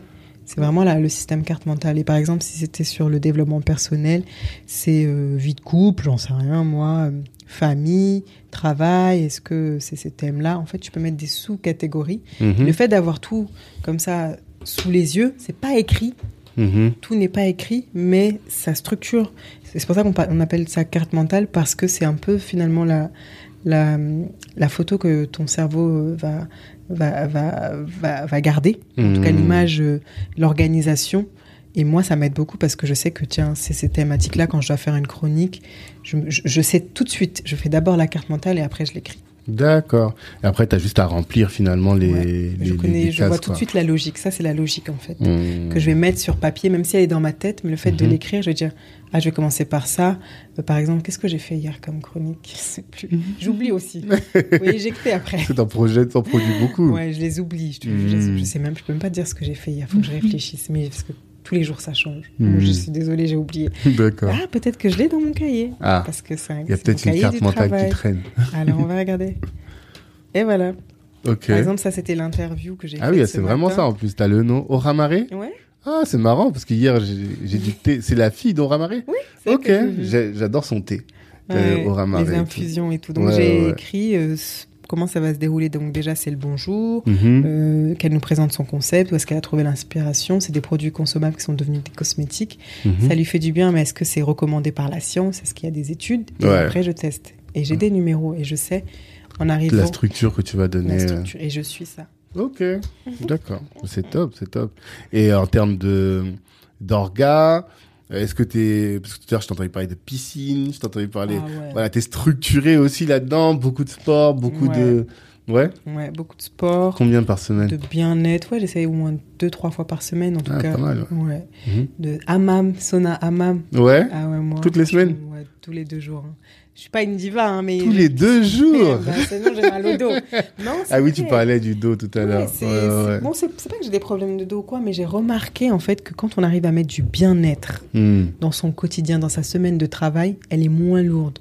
C'est-à-dire que les gens, ils vont aller se faire des massages uniquement quand ils partent en vacances, Mhm. ou alors ils vont aller au hammam uniquement quand, uniquement quand ils vont au Maroc. Hmm. Alors qu'il y en a en fait, et c'est des choses que tu peux faire dans ta journée, Hmm. fin de matinée, ou dans l'après-midi, ou dans la soirée, tu recommences une autre journée en fait. Et pour moi, ça, le, le bien-être que j'ai intégré depuis des années en fait, Ouais. au quotidien, bah, ce qui fait que le travail ou les semaines sont moins lourdes. C'est-à-dire que là, je peux rentrer, ce soir c'est nocturne, je vais aller à la piscine, je vais aller après un peu au hammam, et tout ce qui s'est passé dans la journée, j'ai oublié. Hmm. Ça recommence autre chose. Donc même pour, le, pour, la, pour décompresser ou pour lâcher prise, je crois que on le dit pas assez dans les formations entrepreneurs, mais si tu fais pas de sport, ne sois pas entre... tu peux pas être entrepreneur.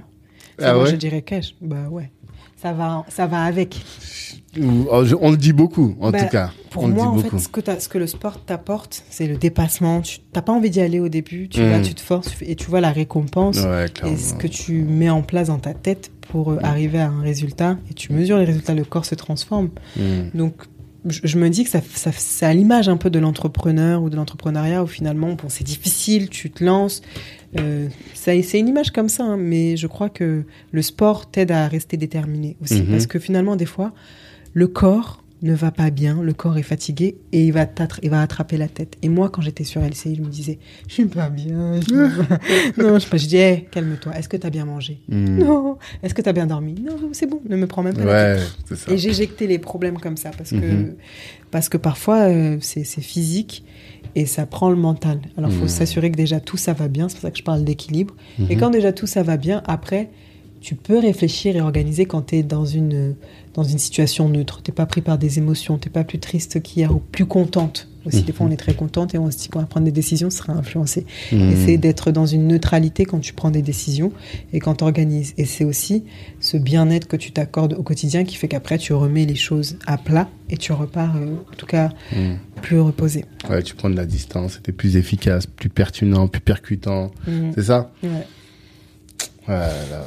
Tu- tu vas me faire complexer. Comme euh, quand j'ai Ah fait. fais pas de Si. Non, moi j'en fais, mais c'est par période, quoi, tu vois. Ah ouais, non, franchement, pour moi, si tu- ça, ça aide vraiment à être déterminé. Même quand j'étais en matinale comme ça, Hmm. j'allais faire mon sport parce qu'après, je ressortais de là. Et c'est en fait s'accorder un, un moment pour soi aussi. Souvent, on croit que le sport, c'est difficile, mais je te jure, quand tu sors de là, t'es bien. Mhm. C'est aussi s'accorder des moments et se faire du bien, se dire, ok, c'était difficile, mais regarde, j'ai réussi. Hmm. J'ai fait et je suis content. Et Ouais, c'est même, c'est une façon de se challenger, se dire, regarde, je vrai, mise sur vrai. moi. J'ai- Même le sport au quotidien, c'est déjà un, un- un step énorme. Non, clairement, t'as as raison. T'as raison. Je... je, je- je- vais arrêter de complexer et passer à l'action. Hmm. C'est. Ouais, ouais, ça tu m'as complexé. Ah non, désolé, je reprends l'interview. Non, pourquoi est-ce que tu ne fais pas de sport Qu'est-ce que tu aimes comme sport non. Ça, c'est- On en reparlera dans d'autres circonstances. Mais euh, organisation, on était là-dessus. Oui, non, non, c'est pas ça. Mais en fait, c'est que t'as des périodes. T'as des périodes où t'es Oui, bien focus, sûr, bien non, organisé. franchement. Puis t'en as où c'est le bordel. T'es là, tu dors pas, tu bosses, tu vois. ouais, ouais. Et euh, moi, je respecte les gens qui sont Hmm. structurés comme ça. Je pense et que, pour moi, ça, doit faire partie du mode de vie, ça doit faire partie. On dit on travaille, ok Tu as mm. par exemple dans ta journée 80% euh, de travail, 10% mm-hmm. de, de, de, pause pour aller manger, dormir, mm. et 10% de quoi Je sais pas, mais le travail il prend trop de place pour moi. Mm-hmm. Et c'est pour ça que je parle d'équilibre où c'est bien d'avoir 80% de travail, mais si tu t'es pas laissé lever assez tôt et que tu n'as pas le temps aussi de te poser, de bien manger, de faire ton, ton sport et autres, mm. bah, finalement tu es devenu une machine à travailler. Et c'est moi, c'est ce dont j'ai peur en tout cas. Après, peut-être que les gens ils s'en sortent comme ça. Mhm. Mais moi, j'ai vu que ce qui marchait en tout cas avec moi, c'est que je peux travailler, faut travailler. Et je me mhm. suis jamais senti aussi épanouie que ces dernières deux années depuis que je travaille comme ça. Mhm. Mais je pas, je me suis pas oubliée. Je fais mon sport tout le temps. Je vais au sauna, c'est une récompense et je me sens bien. Et je continue. T'as raison. Et tu lis beaucoup? Oui, un peu plus maintenant. Ouais. J'avais l'impression que je lisais beaucoup avec le travail. Maintenant, mhm. j'essaie de m'accorder d'autres lectures. D'accord. C'est vrai qu'après, j'ai un métier où il faut lire, je lis beaucoup d'articles. C'est ça, parce que je me dis, pour se, même pour se cultiver et tout, tu dois quand même pas Non, j'essaie de lire davantage. Mhm. Mais c'est vrai qu'avant, je, me disais que je le fais beaucoup au travail. Ouais. Et, mais c'est différent. C'est différent quand tu es en dehors du travail et que tu lis. Donc, ouais, non, j'essaie de reprendre aussi la lecture. Ok, d'accord. Bon, on va arriver tout doucement vers nos dernières questions. Oh non Bah ouais, c'est les gens ils commencent à marceler et tout. Mais effectivement, le, temps, on ne voit pas le temps passer. Mm. Euh, ma nouvelle question, je te l'ai expliqué un peu tout à l'heure. Je te disais qu'en 2050, le l'Afrique euh, comptera plus de 2 milliards d'habitants mm.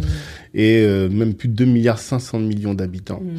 Et un Africain sur quatre, une personne sur quatre sera africaine. Je me dis toujours aux gens, voilà, je pense que à ce moment-là, euh, l'Afrique représentera une part importante dans le développement de ce monde. Mm.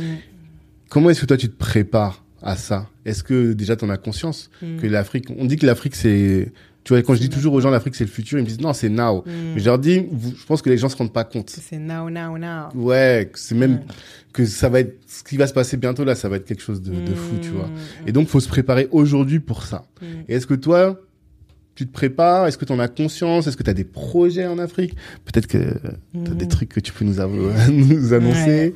Moi, j'ai toujours eu des projets, entre guillemets, avec une, avec une dimension africaine, ou en tout cas avec euh, un lien avec l'Afrique, sans m'en rendre compte. Mhm. Même ce que je développe actuellement, ça a un lien avec l'Afrique. Complètement. Mais ça n'est pas, ça n'a pas encore été euh, dans cette perspective de carrière, comme je te le dis, mhm. mais je commence à l'intégrer. Mais, mais euh, j'ai toujours eu des projets en lien avec le continent. Mhm. Et, et, là, aujourd'hui, c'est vrai que je connais ces chiffres parce qu'on en parle beaucoup, nous aussi dans, nos recherches ou lorsqu'on présente les choses sur TV5 dans le journal Afrique. Mhm. Et, et, je sais que j'aimerais y être dans, sur le moyen, moyen terme, même pas long terme, j'aimerais y être pour développer les projets que j'ai. Mhm. Et un jour, il y, a, il y a 7 ans, 8 ans, j'ai trouvé une pierre, je te la montre, ouais, c'est celle-là. J'ai vu ta bague, elle était un peu spéciale. Ouais. Ouais, donc c'est la carte de l'Afrique, c'est bien ça. J'ai trouvé cette pierre et, ça a résonné en moi. Bon, je me dis, c'est un signe, j'en ai fait une bague et autres, mais je mhm. sais que j'ai j'ai un lien fort avec euh, le continent. Après 2050, moi, je pense que j'y serai largement. Mhm. Et je, je, pense beaucoup euh, à. En tout cas, je pense que je serai dans, dans, dans l'éducation ou dans la transmission. Je ne sais pas encore dans quel par quel moyen Est-ce que je serai toujours dans les médias ou pas Mais hmm. j'aime beaucoup euh, l'enfance et l'éducation. D'accord. Et je, je, je, crois que c'est là où je me verrai efficace parce que de toute façon, comme je disais, j'aime bien transmettre, aider, valoriser. Mhm. Et je crois qu'il faut commencer par les enfants. Il y a mhm. beaucoup euh, de choses en moi aussi qui résonnent avec l'enfance. J'avais envisagé être prof à un moment donné avant d'arriver dans tout ça. Mhm. Euh, bah parce que je pense que l'éducation, c'est très important et que c'est ce qui fait que demain, les hommes sont ce qu'ils sont, réussissent, avancent et sont épanouis. Donc je parle beaucoup d'épanouissement, je continue à en parler parce que je sais que les, un, homme, euh, un homme respectueux, respectable, euh, qui aime sa femme, qui, qui gère ses enfants, c'est mhm. aussi parce qu'il a reçu de l'amour, c'est aussi parce qu'il a réparé certaines cicatrices. Donc mhm. moi, je resterai dans ce que j'aime faire, dans ce que je sais faire, c'est accompagner, éduquer et faire des personnes de belles personnes pour que la mmh. société soit encore plus belle. Et garder et j'ai pas honte de le dire garder cette euh, vision utopiste. Elle est utopiste parce que les gens mmh. ont voulu les médias ou peut-être plein d'autres plein d'autres choses en société ont voulu vendre le négatif. Et si mmh. on va à contresens en tout cas moi à mon petit niveau je le ferai parce que c'est ce qui va m'animer de toute façon.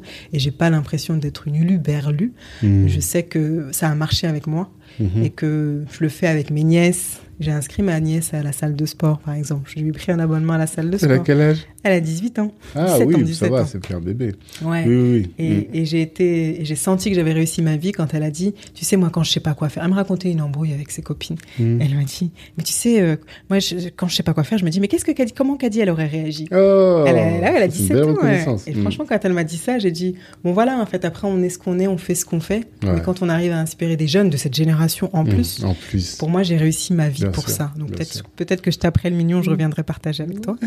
Mais déjà, Mm. pour moi, j'ai réussi ma vie parce Mm. que je vais inspirer des enfants, des, des jeunes qui vont euh, s'aligner à des valeurs que j'ai et qui, qui Mm. ont été transmises et qui finalement résonnent aussi en eux. Mhm. Et pour moi, ça c'est énorme. Donc ouais, j'essaie à mon petit niveau en tout cas de de- d'insuffler ce genre de, de, de valeurs, de se dire faut soit une belle personne, avance, Mhm. avance, fais avancer les autres. Comme ça, le monde ira mieux et c'est pas c'est pas utopique.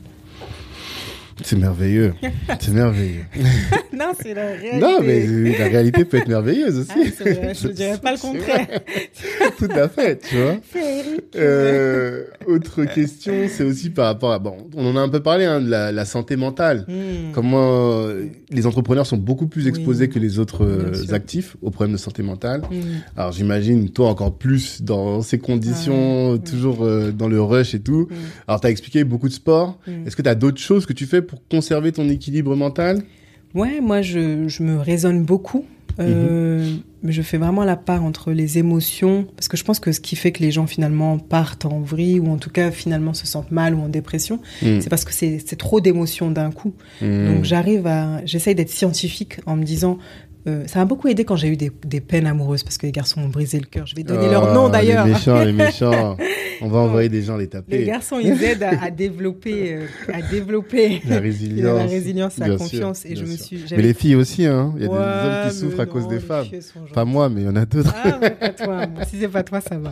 Non, les filles aussi, c'est vrai. Mm. En tout cas, euh, les relations de couple, moi, je sais, ils m'ont beaucoup aidé à, à avoir, euh, à garder le cap, en tout cas, à, à être plus fort, plus forte, pardon, mentalement, Mhm. parce que voilà, c'est destructeur. Mm. destructeur. Tu donnes l'amour à, tout- à quelqu'un, et finalement, il te détruit. Ça Mhm. peut être pareil pour le travail, mais bref, moi, en tout cas, l'amour, ça m'a beaucoup aidé les, les, les déceptions amoureuses où je me suis dit, euh, j'ai même sorti une phrase finalement qui venait de ça, c'est euh, prends soin de toi, sinon quelqu'un d'autre le fera à ta place.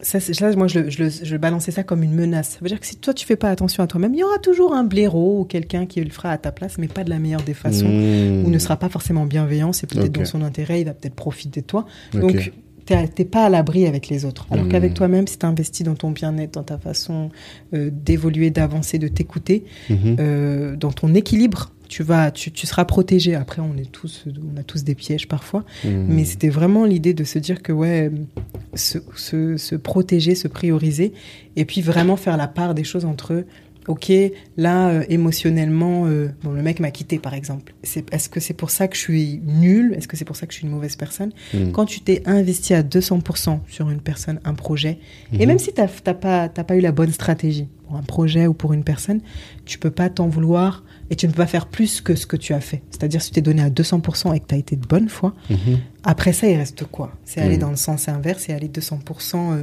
dans le négatif. Et tu peux tenter ça aussi, mais je suis pas sûre que ça, ça t'aidera à réussir.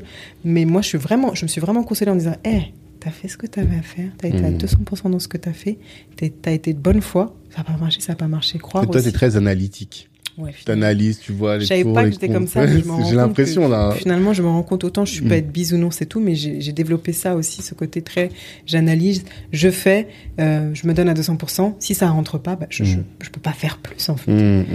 C'est tout. Et après, je me cicatrise avec tout ça. Mm. Même maintenant dans mes relations, je suis là, je t'aime, tu m'aimes, je vais tout te donner sans filtre, Mhm. sans filtre, sans calculer. Euh, Bon, après, on essaie quand même d'arrondir pour pas, parce que c'est pas forcément bien reçu. Ouais. Voilà, quand on donne tout tout de suite, les gens, des fois, ils comprennent pas, donc on Mhm. essaie de mesurer. Mais je veux dire, comme ça, j'ai pas de regrets. Mhm. Et que dès lors où t'as pas de regrets, tu arrives à te consoler, tu sors sans animosité et tu te dis juste en face, il est là, il, a, il avait ça à donner, t'as ça à donner, vous n'êtes pas retrouvés au milieu, c'est tout. Mhm. Mais c'est pas parce que c'est un, c'est pas un, pardon les filles, euh, pardon, c'est pas un connard, c'est juste, euh, c'est c'est pas, vous êtes pas, vous êtes vous êtes différent ou il y a Mm. un truc qui fait que finalement il n'a pas été apte sur certaines choses, mais je vais pas lui en vouloir. C'est Mm. pas une mauvaise personne et quand tu regardes son cœur, c'est pas une mauvaise personne donc c'est pas grave, tu vois. Bien sûr. bien sûr. Et ça, ça m'aide beaucoup et du coup, ça dédramatise beaucoup les situations et ça permet de rester stable, calme. Il y a certains seuils qui sont pas atteints, mais il faut Mhm. aussi une certaine intégrité Mhm. pour ne pas être, euh, pour ne pas plonger dans de l'autre côté et, et- et mettre en péril sa santé mentale. Je pense qu'on peut être amené à, à faire ça si on n'est pas juste ce que je disais aligné ou équilibré, où finalement on n'a pas fait de vrai pacte avec soi-même. Et après demain on se retrouve dans une situation et on n'a pas de règles, on n'a pas vraiment de Mm. de balance. Bien et c'est pour ça qu'après on flanche. Après euh, la vie elle a certaines épreuves aussi qu'on pense avoir préparées, on pense être prêt, mais il y a toujours des surprises. Donc c'est pour ça que faut, faut garder ça en cap, rester positif, se donner à 200% et toujours avoir cette vision de ok là c'est difficile, mais là où je veux aller c'est encore plus beau, c'est encore plus grand. Mhm. Donc euh, c'est normal, là c'est négatif, mais c'est juste une information. J'ai pas de, je vois le problème, mais je m'en fiche, je cherche la solution toujours. Mhm. C'est-à-dire qu'il est là le problème, je, je l'ai constaté, je l'ai noté, je l'ai analysé. Mais ok, maintenant c'est quoi? Je vais pas me focaliser sur le problème pendant trois heures, je l'ai compris.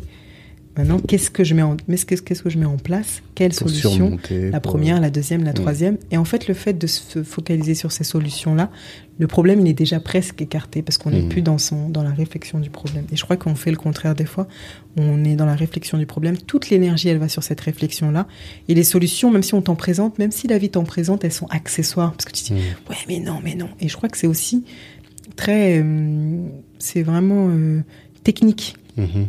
C'est une technique qu'il faut mettre en place. Il faut être scientifique et pas se dire, non, non, non. comme tout à l'heure quand je disais, des fois on se sent mal. Est-ce que tu as bien mangé? Est-ce que tu as bien dormi? C'est ça, ces une analyse, quoi. Presque un arbre de décision, quoi. Franchement, ouais. Mhm. Et après, t'écartes beaucoup de problèmes. Et des fois, même, on se réveille, on a l'air déprimé comme ça, on sait pas pourquoi. Moi, ça m'est arrivé il y a deux jours. J'étais, j'avais pas assez dormi. Je me suis reposée, ça allait mieux. Ça allait mieux. C'est ça. Quoi, quoi. Faut y avoir à l'esprit. Parfois, il suffit de petites choses. Voilà. T'as Faut raison. se contenter de ça. Et euh, dernière question, quand euh, là on a parlé peut-être pendant deux heures, je pense un peu plus de deux Ah heures. Qu'est-ce que tu voudrais que les gens retiennent absolument? Qu'ils se disent voilà, moi j'ai entendu parler je veux, re- il faut que je reparte avec ça. Moi, j'ai envie de dire aux gens qu'on peut réussir, Mhm. qu'on peut être une bonne personne, une belle personne, et que euh, on doit, euh, on doit absolument trouver entre guillemets sa mission, trouver les moyens avec lesquels on va la réaliser, Mhm. et, et, et essayer de rester intègre. Et pour être, et pour rester intègre, faut trouver euh, ce qui t'anime vraiment. Faut, faut, faut savoir aussi quelle est ta mission de vie, ce que tu recherches, qu'est-ce qui Mhm. est essentiel pour toi. Mhm. Qu'est-ce qui est essentiel? Il y a les gens qui veulent, qui sont, qui veulent être et d'autres avoir, mais, mais ceux qui sont là et qui veulent avoir, posez-vous les questions de et si tu n'avais pas, qu'est-ce que tu aurais? Et si tu n'avais pas ce que tu recherches, qu'est-ce que tu aurais? Mhm. Qu'est-ce qui resterait? Se poser ces, ces questions-là, et, et ouais, moi je pense que c'est le mot intégrité. Et euh, en tout cas, personnellement, je parle vraiment que de mon expérience, c'est avec cette intégrité-là que j'ai réussi, en tout cas ce que j'ai accompli aujourd'hui, Mhm. et se dire que la vie n'est que n'est qu'un passage, sans être dans la Bible. Hein. Il n'y a rien de religieux, mais c'est scientifique encore une fois. On a vu les gens naître et on voit les gens mourir. Donc, qu'est-ce qu'on a envie d'apporter à ce monde? Qu'est-ce qu'on a envie que le, ce monde nous apporte? Sans, sans trop se faire de, de, de mal, en fait. C'est difficile après quand on a des douleurs, euh, quand, la- quand tu te lèves le matin, tu as mal au ventre, tu as la boule au ventre. Essayons Mhm. de passer cette phase-là tranquillement. Entourez-vous bien et franchement, vivez tranquillement. C'est ce Mhm. que j'aurais à dire aux gens et qu'on peut réussir comme ça. C'est tout ce qu'on leur souhaite en tout cas. Et qu'on te souhaite aussi pour la suite. On n'a pas encore le, ton projet d'après. Mais en tout cas, on te suit. Tu es présente sur euh, LinkedIn, je te Oui. vois. Sur Instagram? Instagram, bah j'essaye, hein, les fait, réseaux hein. sociaux vite fait, mais je vais m'y mettre, hein, sinon je vais être déclassée dans ce monde. Hein. D'accord. En tout cas, sur LinkedIn, on te voit quand même de temps en temps. Mm. Et on peut suivre ton actualité. Et euh, merci, en tout Mm, cas, d'avoir répondu toi. à l'invitation, d'être euh, passé à ce micro.